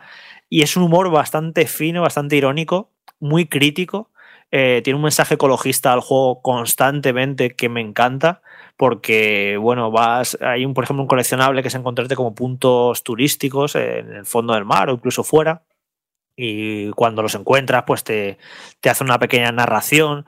Y tiene, tiene muy mala leche el juego. Habla un poco de, de, eso, de cómo los humanos nos cargamos todos los, los sitios naturales, cómo hemos eh, contaminado el fondo del mar, como eso, como, como lo vamos estropeando todo, ¿no? Y lo hace todo esto pues con humor, eso, con un humor bastante fino, bastante gracioso. A mí, no sé, me gusta mucho el punto que, que han conseguido ese de humor. Y luego tiene una especie de narrador eh, durante todo el juego que va narrando las cosas que van ocurriendo como si fuera un documental de naturaleza, ¿no? Que es bastante gracioso también. Y luego encima, para más sorpresa de todo esto, que puede parecer un juego indie o así de muy bajo presupuesto, resulta que el juego está doblado en español y está bastante bien doblado, que ayuda bastante, ¿no? Este narrador de tipo documental y demás, que encima sea con voces en español. Y bueno, pues eso, que es un juego pues, muy apañadete y muy curioso y me parece que es muy original. No hay muchos juegos en los que puedas controlar un tiburón que podrían haberse quedado, ¿os acordáis aquella época que hubo de sacar no sé qué simulator de todo? Pues de la cabra, de una rebanada de pan, de había simulator de todo, era como ya un meme, ¿no? El no sé qué simulator, el tortuga simulator, el conejo simulator. Pero no es ese juego para nada, ¿eh? Esto es un juego bastante curradete que sí que bueno, que se puede hacer al final un poquito repetitivo, que el control de la acción no es muy preciso, tiene sus peguitas, ¿no? No es un gran juego, pero es un juego mejor de lo que, vamos, de lo que yo me esperaba y de lo que casi cualquiera se podría esperar. Así que si lo veis por ahí, os apetece o lo tenéis a tiro en una oferta, que sepáis que es un juego bastante entretenido. Luego estuve investigando, Alberto, eh, yo no me acordaba, la verdad, porque en los tiempos de PlayStation 2 salieron tantos el, juegos. El juego de tiburón, vas claro, a decir, ¿verdad? Claro, claro, eh, era muy bueno, ¿eh? Es que salieron, tanto, salieron tantos juegos, tío, de película. De, de hecho, a veces el, se te olvida, ¿no? De repente que la gente no se acuerda de que salieron dos juegos del padrino, oficiales. Exacto, o el, de la, o el de la cosa. Eran juegos que sí, el de la cosa licencias. Que... El de la cosa era bastante bueno. Estaba ¿eh? muy chulo, sí. Sí, sí, y se hicieron un montón de juegos de, de, películas antiguas de los 70, de los 80. Y yo no me acordaba para nada, te lo juro, de este juego de, de tiburón. Estuve viendo un gameplay, claro, ahora lo ves y es lamentable, pero yo no sé si lo probaste en su día, Alberto. Llegué a jugarlo y me parecía incluso grotesco, porque había momentos que eran muy locos. Tú decías, madre mía, yo, yo entiendo que la licencia tiene que ser sangrienta, tiene que ser violenta, tiene que ser destru destructiva, ¿no? Pero es que el juego era, a veces tú decías, madre mía, esto parece ya más una película, una versión de Tiburón por Tarantino que de Steven Spielberg. Y de hecho, ahora me hizo claro también, eh, Jorge, que hubo una época en la que, si no me equivoco, fue Ubisoft, que sacó como un montón de juegos de los Angry Shark, estos juegos que tú controlabas un tiburón, ibas comiendo a personas y te ibas haciendo como más grandes. Y si te comías a determinados animales marinos, eh, podías adquirir sus características como mejor blindaje, más rapidez. Y creo que parte del concepto, no sé si, si me equivoco o no, es, es, es, muy similar ¿no? al de este juego. El eso de personalizar tu propio tiburón en función de lo que vas comiendo, de lo que vas encontrando para crearte como una bestia de matar submarina completa. Sí, pues y a ti yo creo, Alberto, que te iba a molar. Te iba, este juego así te iba, te a hacer gracia. Y pues eso, básicamente, ¿no? Que un juego eso, que, que está bien, que curiosete, que a mejor en otro momento del año no lo hubiéramos analizado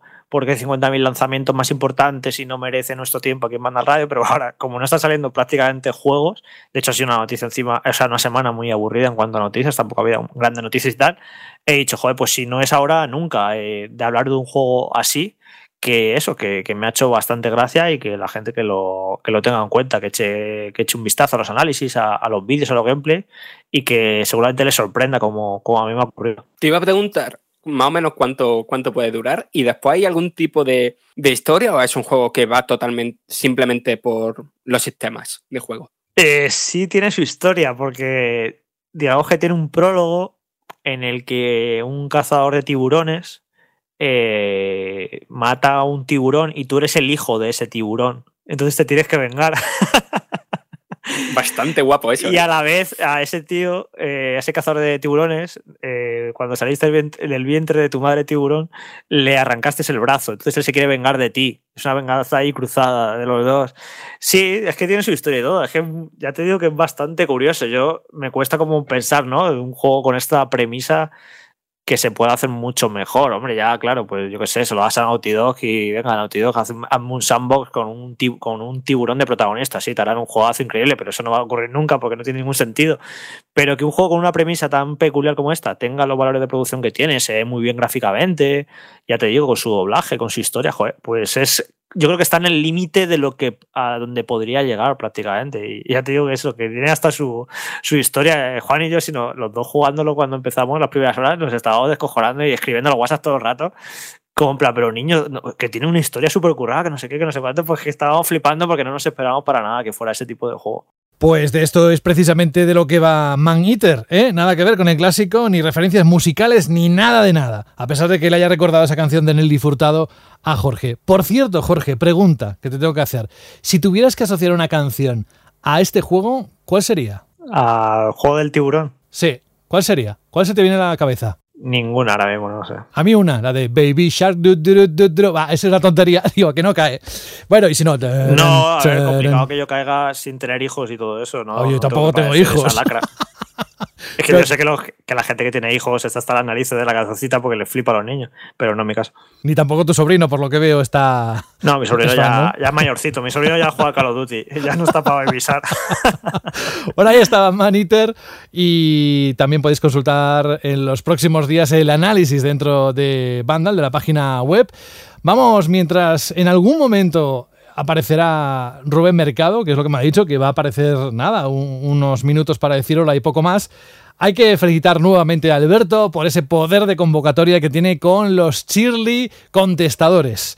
Porque sí, ha habido hoy 6, 7 respuestas de audio, más las que él va a leer, que habéis dejado dentro de iVox.com o en la propia página web de Vandal. Así que lo primero, como siempre, Alberto, felicidades, por supuesto. Recuérdanos cuál era la propuesta que además eh, invitaba eh, a participar. Pues sí, la verdad es que tenemos que dar las gracias a esa comunidad tan buena porque son los que nos hacéis grandes tanto en el podcast como en la página web. Y la pregunta chirri de la semana pasada era si os habían impresionado los gráficos del Unreal 5 en PS5, ¿no? esta famosa demo técnica que ha revolucionado Internet. Y os preguntábamos sobre ello y qué opinabais en general de las demos técnicas, de esas demos de demostración que nos explican cómo serán los gráficos del mañana de los juegos del futuro. Y hemos tenido un montón de comentarios en iBox. Voy a empezar con el de Rodrigo Sánchez López, que nos dice lo siguiente: enorme programa, como siempre, chicos. Toda competencia gráfica siempre es buena para los usuarios. Que sigan así. No quiero imaginarme cómo serán las televisiones y las gráficas de estos próximos años. Un abrazo, a seguir así. Vamos a proseguir también con un anónimo que nos dice lo siguiente. Buenas amigos, Lucho desde Argentina os saluda. Sobre la demo técnica creo que fue muy buena. Dice, hay vídeos comparativos en YouTube de lo que se presentaban como demos técnicas de anteriores generaciones y los resultados finales en comparativa. Y siempre son alentadoras. Se respeta y en muchos casos se supera.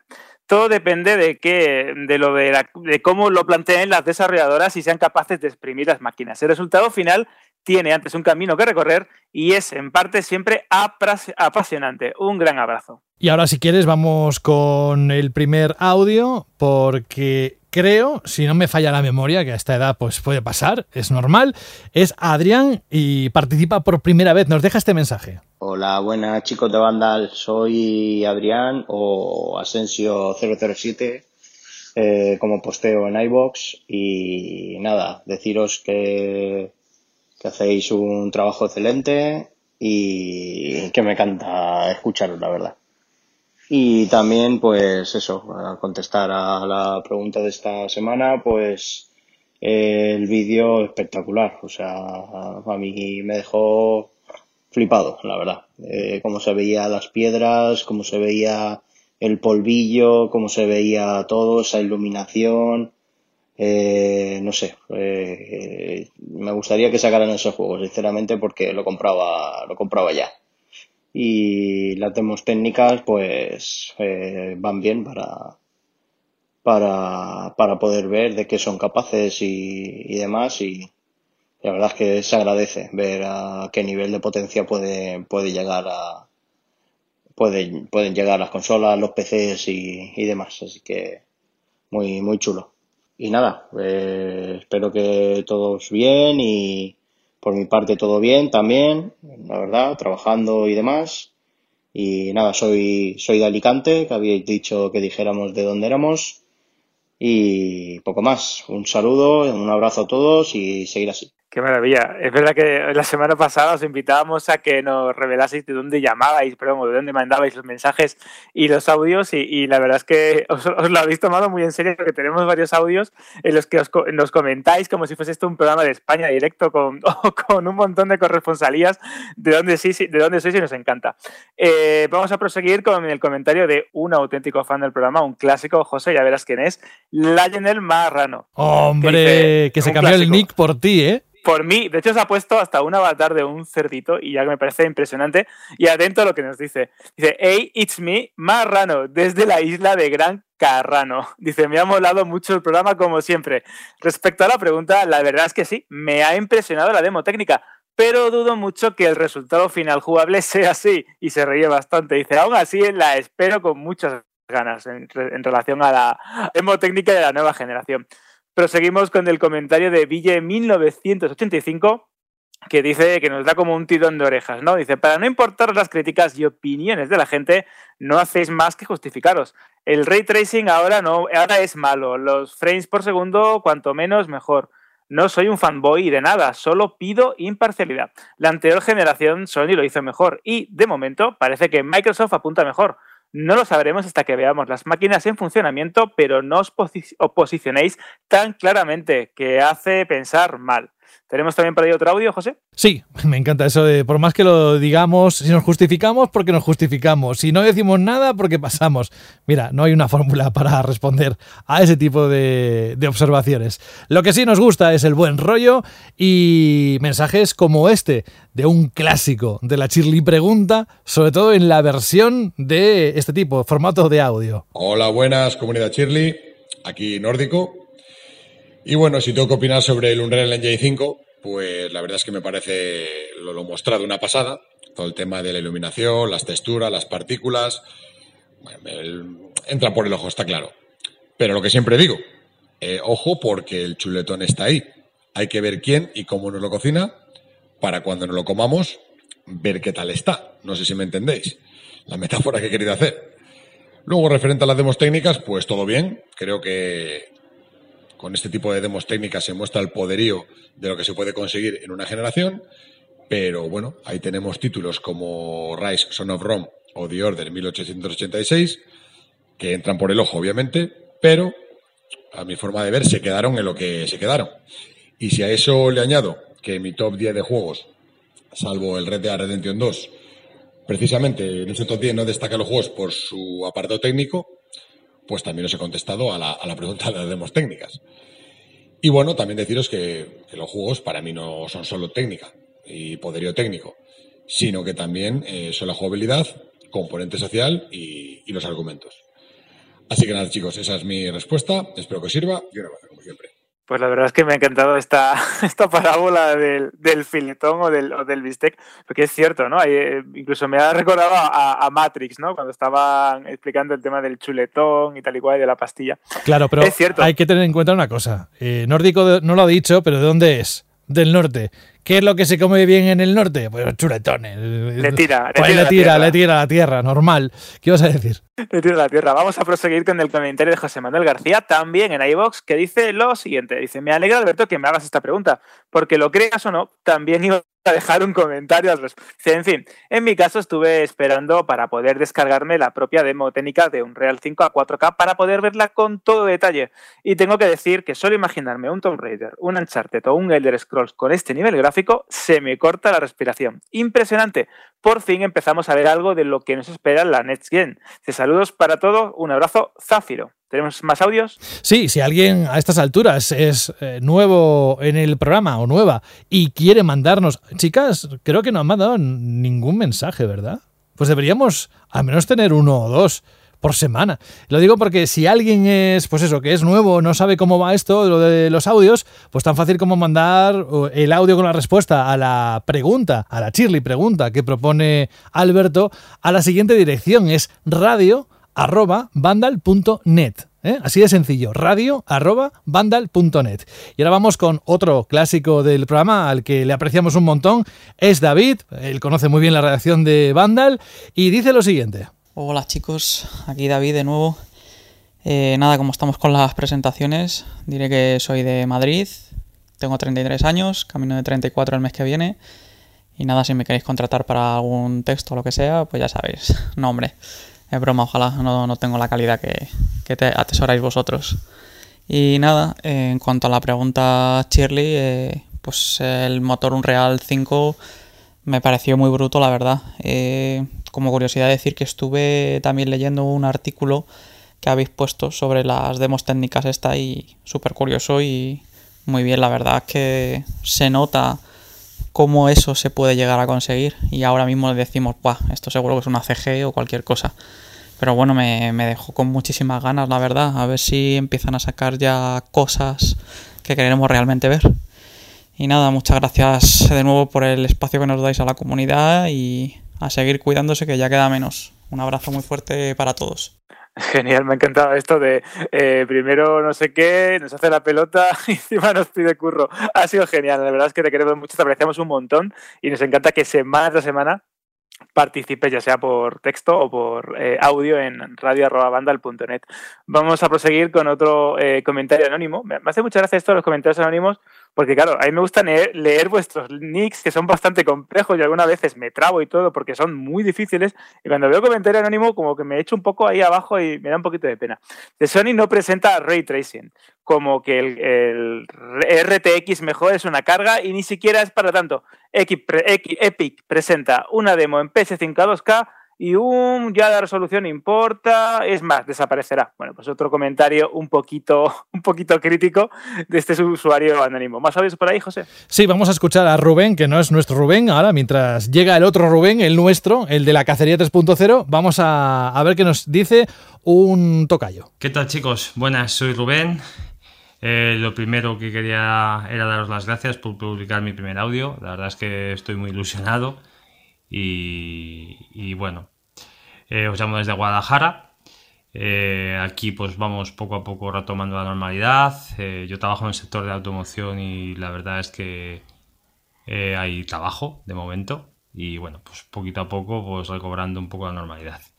En cuanto al motor Unreal, la verdad es que pues oye, es una pasada ver esos detalles en las rocas, en las estatuas, en esas ruinas, con ese aire a Tomb Raider. Y bueno, habrá que esperar, por supuesto, a que salgan las consolas para ver esos juegos en movimiento. Eh, quería haceros una pregunta. Eh, si sabéis algún, alguna desarrolladora que, esté, que tenga previsto usar este motor. Y yo estaba un poco investigando por internet y bueno, los juegos que más conozco de la compañía, de, o sea, de la compañía que, que utiliza el motor, pues eh, he visto los Bioshock, los Mass Effect, algún juego de Batman. Y bueno, no sé si sabéis si hay algo en mente o algo previsto. Eh, bueno, pues nada, un saludo y felicidades por el programa. Gracias. Pues supongo que eh, Unreal, como suele pasar, acaba teniendo casi la hegemonía ¿no? de, todos los desarrollos de videojuegos y muchas compañías lo, aprovechan. Yo todavía recuerdo los primeros años de 360 y, y PS3 en el que vimos como eh, casi cualquier videojuego que nos poníamos a analizar o mirar o hacer noticias se basaba en, el motor. De hecho, creo que este, esta, quinta, esta quinta entrega o esta quinta versión del popular motor gráfico supongo que también se acabará convirtiendo en la clave y en el motor de desarrollo de un montón de, de videojuegos de cualquier compañía y muchas veces de juegos que no somos conscientes o incluso como comentaba muy Fran muy bien la semana pasada de películas, de series y de un montón de, productos audiovisuales que consumimos y que están desarrollados o que tienen una aportación de, este, de, esta herramienta tan famosa. Vamos a proseguir también con el comentario de Eric, que dice, yo soy de los que me gustan los juegos con un buen apartado gráfico pero más siempre eh, enfocado a las físicas. Me molesta ver un juego fotorrealista y que pase por un charco de agua y al parecer, pues es que, estás caminando sobre una loseta. Lo que yo quiero ver es que hagan bien las físicas. Las físicas son los que hacen que vivamos el juego de mucha mejor manera. Juegos con gráficos que son fotorrealistas o no son fotorrealistas, pues mira, hay algunos que me encantan me encantan más y otros que no demasiado. Otro audio por ahí, José. Venga, marchando uno de Fernando que a mí lo de la fase cero me, o cero y medio me está afectando mucho. Yo soy cero coma, alegre bandalero. Todo lo que gano me lo gasto en videojuegos. Muy buena familia. esta semana toca hablar del Unreal Engine, esa demostración técnica de, de parte de Epic que ha demostrado y me ha parecido increíble. Me ha mosqueado un poquito no poder eh, girar la cámara, pero bueno, eh, será una.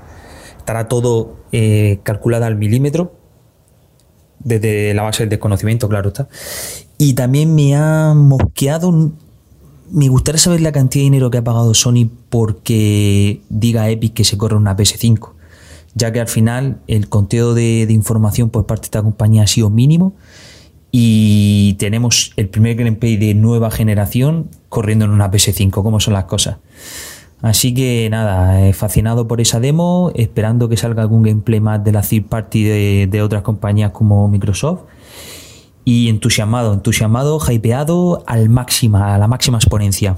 Un abrazo a todos y, y estamos en contacto. El mejor comienzo de un audio en la vida, ¿eh? Sí, sí. Estoy flipando. y yo decía que estaba mal. Hay muchos como yo. Es impresionante porque, bueno, mira, estamos acostumbrados a que hagáis análisis, que habléis de los juegos, que respondáis a la pregunta, a un montón de cosas, pero que nos canten. Esto ya me parece ya el siguiente nivel de, de- las respuestas a la pregunta Shirley, ya un- una canción personalizada. A mí esto me ha flipado, ¿eh? Yo, y de hecho, José sabe que estoy dándole vueltas a una cosa que puede tener relación con esto de cara a la Shirley de- del año, que sigue eso en pie, a ver cómo lo podemos organizar. Pero José sabe por dónde voy. Sí, no, sí, me das mucho miedo. Yo no quiero alimentar más lo que pasa por tu cerebro después de esas referencias que todo el mundo conoce de estar siete años juntos en banda al radio. Y no voy a nombrarlo de siempre, los dinosaurios, Taylor Swift y todo esto, porque ya yo lo conocemos perfectamente. ¿Vamos con otro audio o quieres leer tú algún comentario más? Vamos ya con, lo- con los audios, no vamos a, a muerte con ellos, que es el formato que más nos gusta. A ver qué nos encontramos, ¿no? Pues escuchamos a Xavi que nos dice lo siguiente. Hola, muy buenas, soy Xavi otra vez. Bien, respecto a la demo del Unreal Engine 5, quiero decir que a mí personalmente me gustó muchísimo. Eh, superó mis expectativas de lo que yo creo que iba a ser la nueva generación. Eh, a mí me gusta mucho ver los, los motores gráficos, las técnicas que usan para sacar gráficos, las optimizaciones. Básicamente me veo casi todos los vídeos de Digital Foundry. Y nada, que también quería arrojar un poco de luz para la gente que no se cree lo que vimos. Y es que lo que vimos fue fuerza bruta y nada de optimización. Y si recordamos unos años atrás en Unreal Engine 4 y la demo de Luminous Engine, vimos unos gráficos que tampoco nos creímos y al poco tiempo de salir las consolas ya habían sido igualadas o incluso superadas. Así que tranquilos que yo creo que la nueva generación nos esperan unas cosas muy buenas. Lo que sí espero sobre todo son unos buenos cambios en inteligencia artificial, ya que creo que llevamos muchos años arrastrando una inteligencia muy básica. Y nada, eso es todo. Que os vaya bien y me despido. Hasta pronto. Voy a aprovechar para hacer un comentario sobre todo esto del Unreal Engine porque más allá de lo visual, de lo que vimos, de ponerte el vídeo y ver eh, qué bonito, eh, la luz, los detalles, qué chulo se ve, eh, lo más importante de todo esto del Unreal Engine es la tecnología que hay detrás y cómo va a facilitar el trabajo a los desarrolladores. Hemos publicado un artículo en la web que se titula Cómo funciona el Unreal Engine 5, un salto más allá de los gráficos que ha escrito nuestro compañero Juan Rubio, que lo intentamos un poco explicar en cristiano que todo lo que va a significar este motor en cuanto al desarrollo, en cuanto a esos modelados que hacen los diseñadores gráficos en- con un detalle loquísimo, lo fácil que va a ser trasladarlos a los juegos, todos esos elementos y todo esto lo que va a poder significar en cuanto al desarrollo de videojuegos. O sea, esta demo es más importante la tecnología explicada que hay que el resultado visual que tú estabas viendo, que eso puede ser más o menos bonito, pero sobre todo es lo que va a facilitar el desarrollo y lo que va a permitir en los próximos años. Así que quien tenga curiosidad y quiera ir un poquito más allá de, del resultado visual de lo que vimos, que se lea este artículo que hemos hecho, que bueno, ya había, había otros artículos evidentemente en inglés explicándolo con muchísimo detalle, pero bueno, hemos intentado hacer algún poco o algo de, de andar por casa para que lo pueda entender cualquiera que eso, que, que es lo que va a significar este motor si todo lo que nos han prometido acaba siendo cierto. Y después de un Xavi, vamos con un Javier que, a ver, eh, Javier, una cosita. Yo te voy a poner el audio, no sé si todo, pero es que te has marcado 4 minutos 17 segundos. O sea, te has metido un speech aquí que, mm, bueno, eh, dejo que sea el, el, que ha generado la pregunta Shirley, el que diga pues hasta aquí o te deja entero. Eh, así que Alberto, tú eres el juez, tú, es tu sección. Así que yo te pongo a Javier que dice lo siguiente. Hola, hola a todo el equipo de Banda al Radio y a los que estáis escuchando este podcast. Soy Berhab, que ya he dejado alguna que otra vez algún comentario en el cajetín de iVoox, pero bueno, no me quería perder la oportunidad de dejaros un comentario de, en audio dada la avalancha de gente que se está estrenando estos días. Porque vamos, yo es que este, este tipo de comentarios ya le llamo los Rodrigos. O sea, yo creo que ya deberíais hasta rebautizar la sección en honor a este tío. Porque la gente se está lanzando y, y eso es bueno y es gracias a él, que conste. Eh, vale, al grano. Yo lo que quería era eh, responder, digamos, a la Chirly pregunta, ¿no? Pero también hacer una pequeña reflexión al mismo tiempo. Y es que eh, estos días, pues eh, después de lo que se ha visto en el Xbox Inside y en la presentación del Unreal Engine 5, pues tú visitas los foros, no solo los de Vandal, y bueno, tú lo que lees, yo creo que la gente está un poco flipada, entre comillas, porque es que parece que solo le sacan pegas. O sea, que si no va a 4K, que si no 60 FPS o 120, que si no ray tracing. Es decir, eh, lo que hemos visto es impresionante, pero la gente parece que solo se fija en el papel, en lo que pone el papel, que si lleva esto, que si lleva el otro, que si no sé qué. Y mira, yo creo que la gente se ha olvidado de que las consolas, al menos hasta donde yo recuerdo, cuento 37 primaveras ya, y jugando creo que 31 mm, fácil, eh, las consolas son un producto de masa, son un producto popular, son un producto que pone los videojuegos al alcance de casi todos los bolsillos. Y bueno, si no la compras de lanzamiento, pues al cabo de un tiempo yo creo que el que quiera puede comprarse una, nueva, usada o como pueda, pero tiene acceso a, a poder disfrutar de videojuegos. Y lo que no podemos pretender es que queremos 4K, queremos 60 o 120 FPS, queremos ray tracing y claro, lo queremos todo por menos de 500 euros, porque es que más es un tiro en el pie. Y claro, guapi, también querrás que la consola el día que te cases te valga para llevarla de testigos y eso. Y no, mira, eso no funciona así. Es decir, aún había alguno que yo leí en el foro que decía que, bueno, que, si la GPU iba a tener menos capacidad que una 2080 Ti, o incluso alguno decía una 3080, que para eso que, que para qué queríamos nueva generación. Yo, claro, hombre. O sea, vamos a gastarnos todos aquí eh, 2.000 o, o 3.000 euros en, un, en, una consola. Claro que sí. Tú si quieres más, coges y te montas un PC gaming. Y todos contentos. Pero eh, con los pies en la tierra. Bueno, pues ya está. Pues un saludito y a seguir bien. Chao, chao. Bueno, pues hasta aquí. Creo que un audio que ya se explica, ya se sabe el punto, para otra vez eh, Javier, que además me encanta cómo lo cuentas, pero es que son cuatro minutos, macho. Y está aquí Rubén que dice, o salgo ya o, o me van a canear en casa, porque solo he entrado un momento para decir hola. Bueno, Alberto, ¿te ha gustado el audio de Javier? Me ha parecido muy interesante porque es verdad que muchas veces perdemos un poco el punto y no somos conscientes de que las consolas son eso, sistemas populares, de fácil juego, de fácil instalación, que están diseñadas principalmente para jugar en calidades más o menos buenas, óptimas, pero que no se pueden comparar a la dedicación de hardware y de piezas concretas de un PC. Así que creo que tiene bastante razón y muchas veces nos olvidamos de la de cosas que se están haciendo con consolas, con máquinas de 2013 que estamos disfrutando a día de hoy y que sabrán o que sabremos que lo que podemos llegar a ver con las máquinas del futuro. Así que bastante de acuerdo. Pues gracias a todos vosotros. Va, eh, eh, a ver si alguna chica que escucha el programa se anima y nos deja algún audio. Ah, venga, radio arroba vandal.net. Y hablando de chicas, Rubén Mercado, muy buenas. Hola, ¿qué tal? ¿Cómo estáis, bonicos? pues hombre, la voz la pones bien, ¿eh? a mí me hubiese engañado. a ti te pone cualquier boya. Sí, sí, sí. No, lo, yo lo que a mí me extraña es que eh, me estoy intentando asociar esta voz con ese nuevo look que dices de confinamiento que tienes y la verdad es que me salen unas imágenes horrorosas en mi, en mi cabeza y prefiero pasar páginas. Cosas peores habrás visto, José. Qué burro eres. ¿Cómo estás, Rubén? Pues bien, bien. Quería pasar a saludaros porque llevo unas semanas, ya no sé ni cuántas ni en qué día vivo eh, sin pasar por aquí, aunque escucho todos los podcasts cada semana en mis pocos momentos libres que voy teniendo, os voy poniendo de fondo y me entra mucha envidia y muchos celos de no poder estar.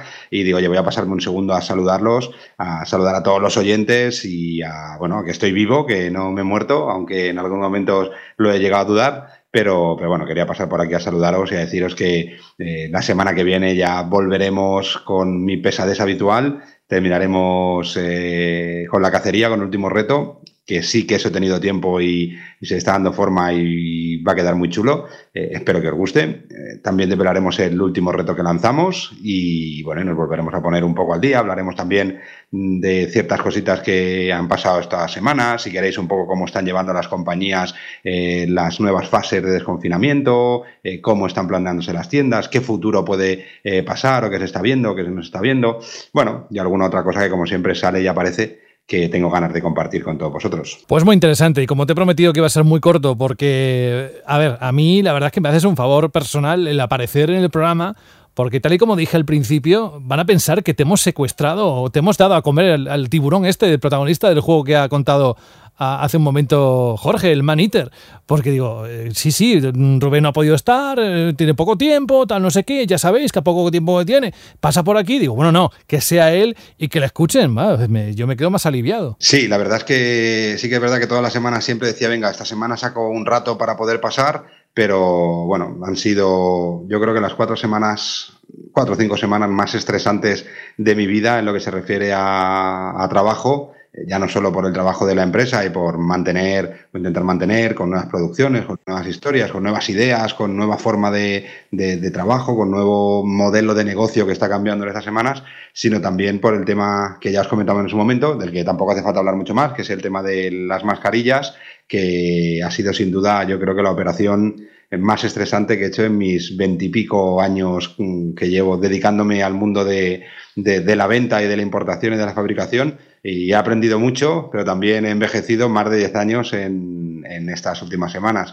Eh, bueno, también eh, antes de decir, no, que si la foto, que si esto, que si lo otro, eh, venga, voy a intentar que de alguna manera, sin que sea mm, abierto para todos, sino que forme parte también a lo mejor del reto, el que también podáis ver eh, el Rubén del confinamiento, que no se volverá a repetir, esperemos, porque no va a seguir así, y veáis un poco que, es verdad y que he envejecido como, como, un campeón durante, durante estas últimas semanas. Pero bueno, no quería dejar de pasarme por aquí, aunque fueran cuatro minutos, eh, si es que me dejas y no me cortas, como haces últimamente, que te veo ahí con el dedo muy suelto en cortar a la gente, José, veo que no has cambiado, pero bueno, solo saludaros y saludar a todos los oyentes y felicitar también a los oyentes por eh, formar parte importante o indispensable de la noticia para mí más ilusionante de la semana, que ha sido esa noticia que habéis visto en Vandal, de que hemos batido récords. A mí los récords me da igual. Eh, lo que de verdad me enorgullece es ver cómo esa cantidad de gente en un momento tan especial y tan complicado para muchos, pues nos han elegido a nosotros, ¿no? Como su vía de desconexión o su vía de, bueno, de sumergirse en el mundo de los videojuegos,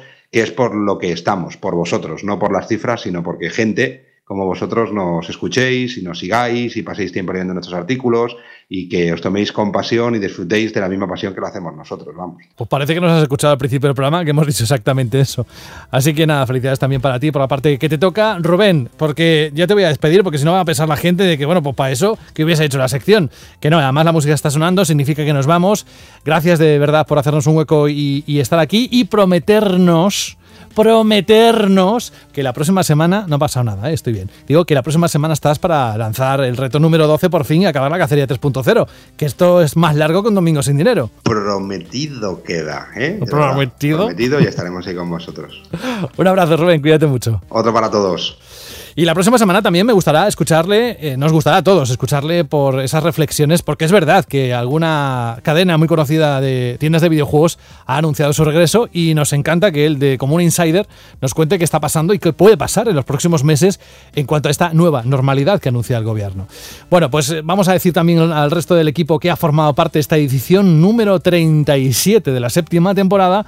Adiós y hasta la próxima semana, como a Fran Matas, al que le queremos un montón y que le invitamos a estar otra vez con nosotros. Pues por aquí estaré, si parece que no os canséis de mí, pues de momento mientras no os canséis, aquí seguiré. Hay que aprovecharte antes de que hagas la mudanza, que después igual no te volvemos a escuchar en tiempo, porque has consumido todas las energías. Gracias. Y hasta la próxima semana. Alberto González tiene que lanzar su chirri pregunta para los próximos días. Somos todo oídos. Bueno, pues a raíz de ese juego que ha analizado Jorge, quiero que nos digáis, la pregunta chirri de esta semana es ¿cuál es vuestro videojuego favorito protagonizado por un animal? Tiburones, cabras, lobos, dinosaurios, nos da igual. Vuestro videojuego favorito protagonizado por un animal. Esperamos respuestas salvajes y bestiales y alguna imitación de Félix Rodríguez de la Fuente que me gustaría también escucharla. ¿eh? Madre mía, no pides tú nada. Pues está dentro de unos días. Cuídate mucho, Alberto. Un abrazo. Hasta la semana que viene. Un fuerte abrazo. Adiós.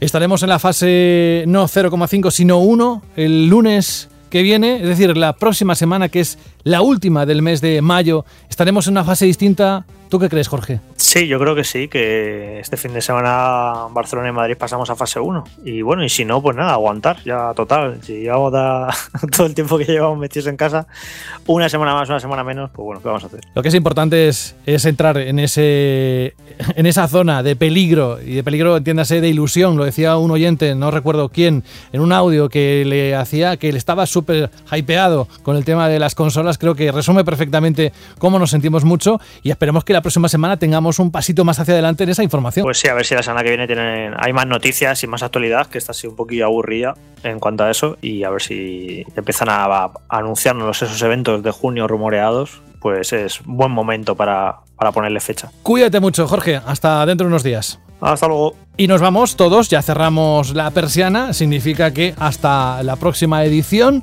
la última del mes de mayo, pues no vais a escuchar contenido fresco. Ahora, si no es fresco, si os da igual, pues tenéis un montón para repasar de todo lo que hemos ido publicando en siete temporadas. Y si queréis, eso sí, noticias de última hora, tenéis la página web. Por mi parte ha sido todo. Siempre es un placer compartir con vosotros. Hoy escucha a Rubén y la próxima semana, quién sabe. Lo que sí está claro es que contamos con todos y cada uno de vosotros para seguir haciendo banda al radio y tener esta cita semanal que tanto nos ha servido para pasar estos últimos meses, ¿verdad?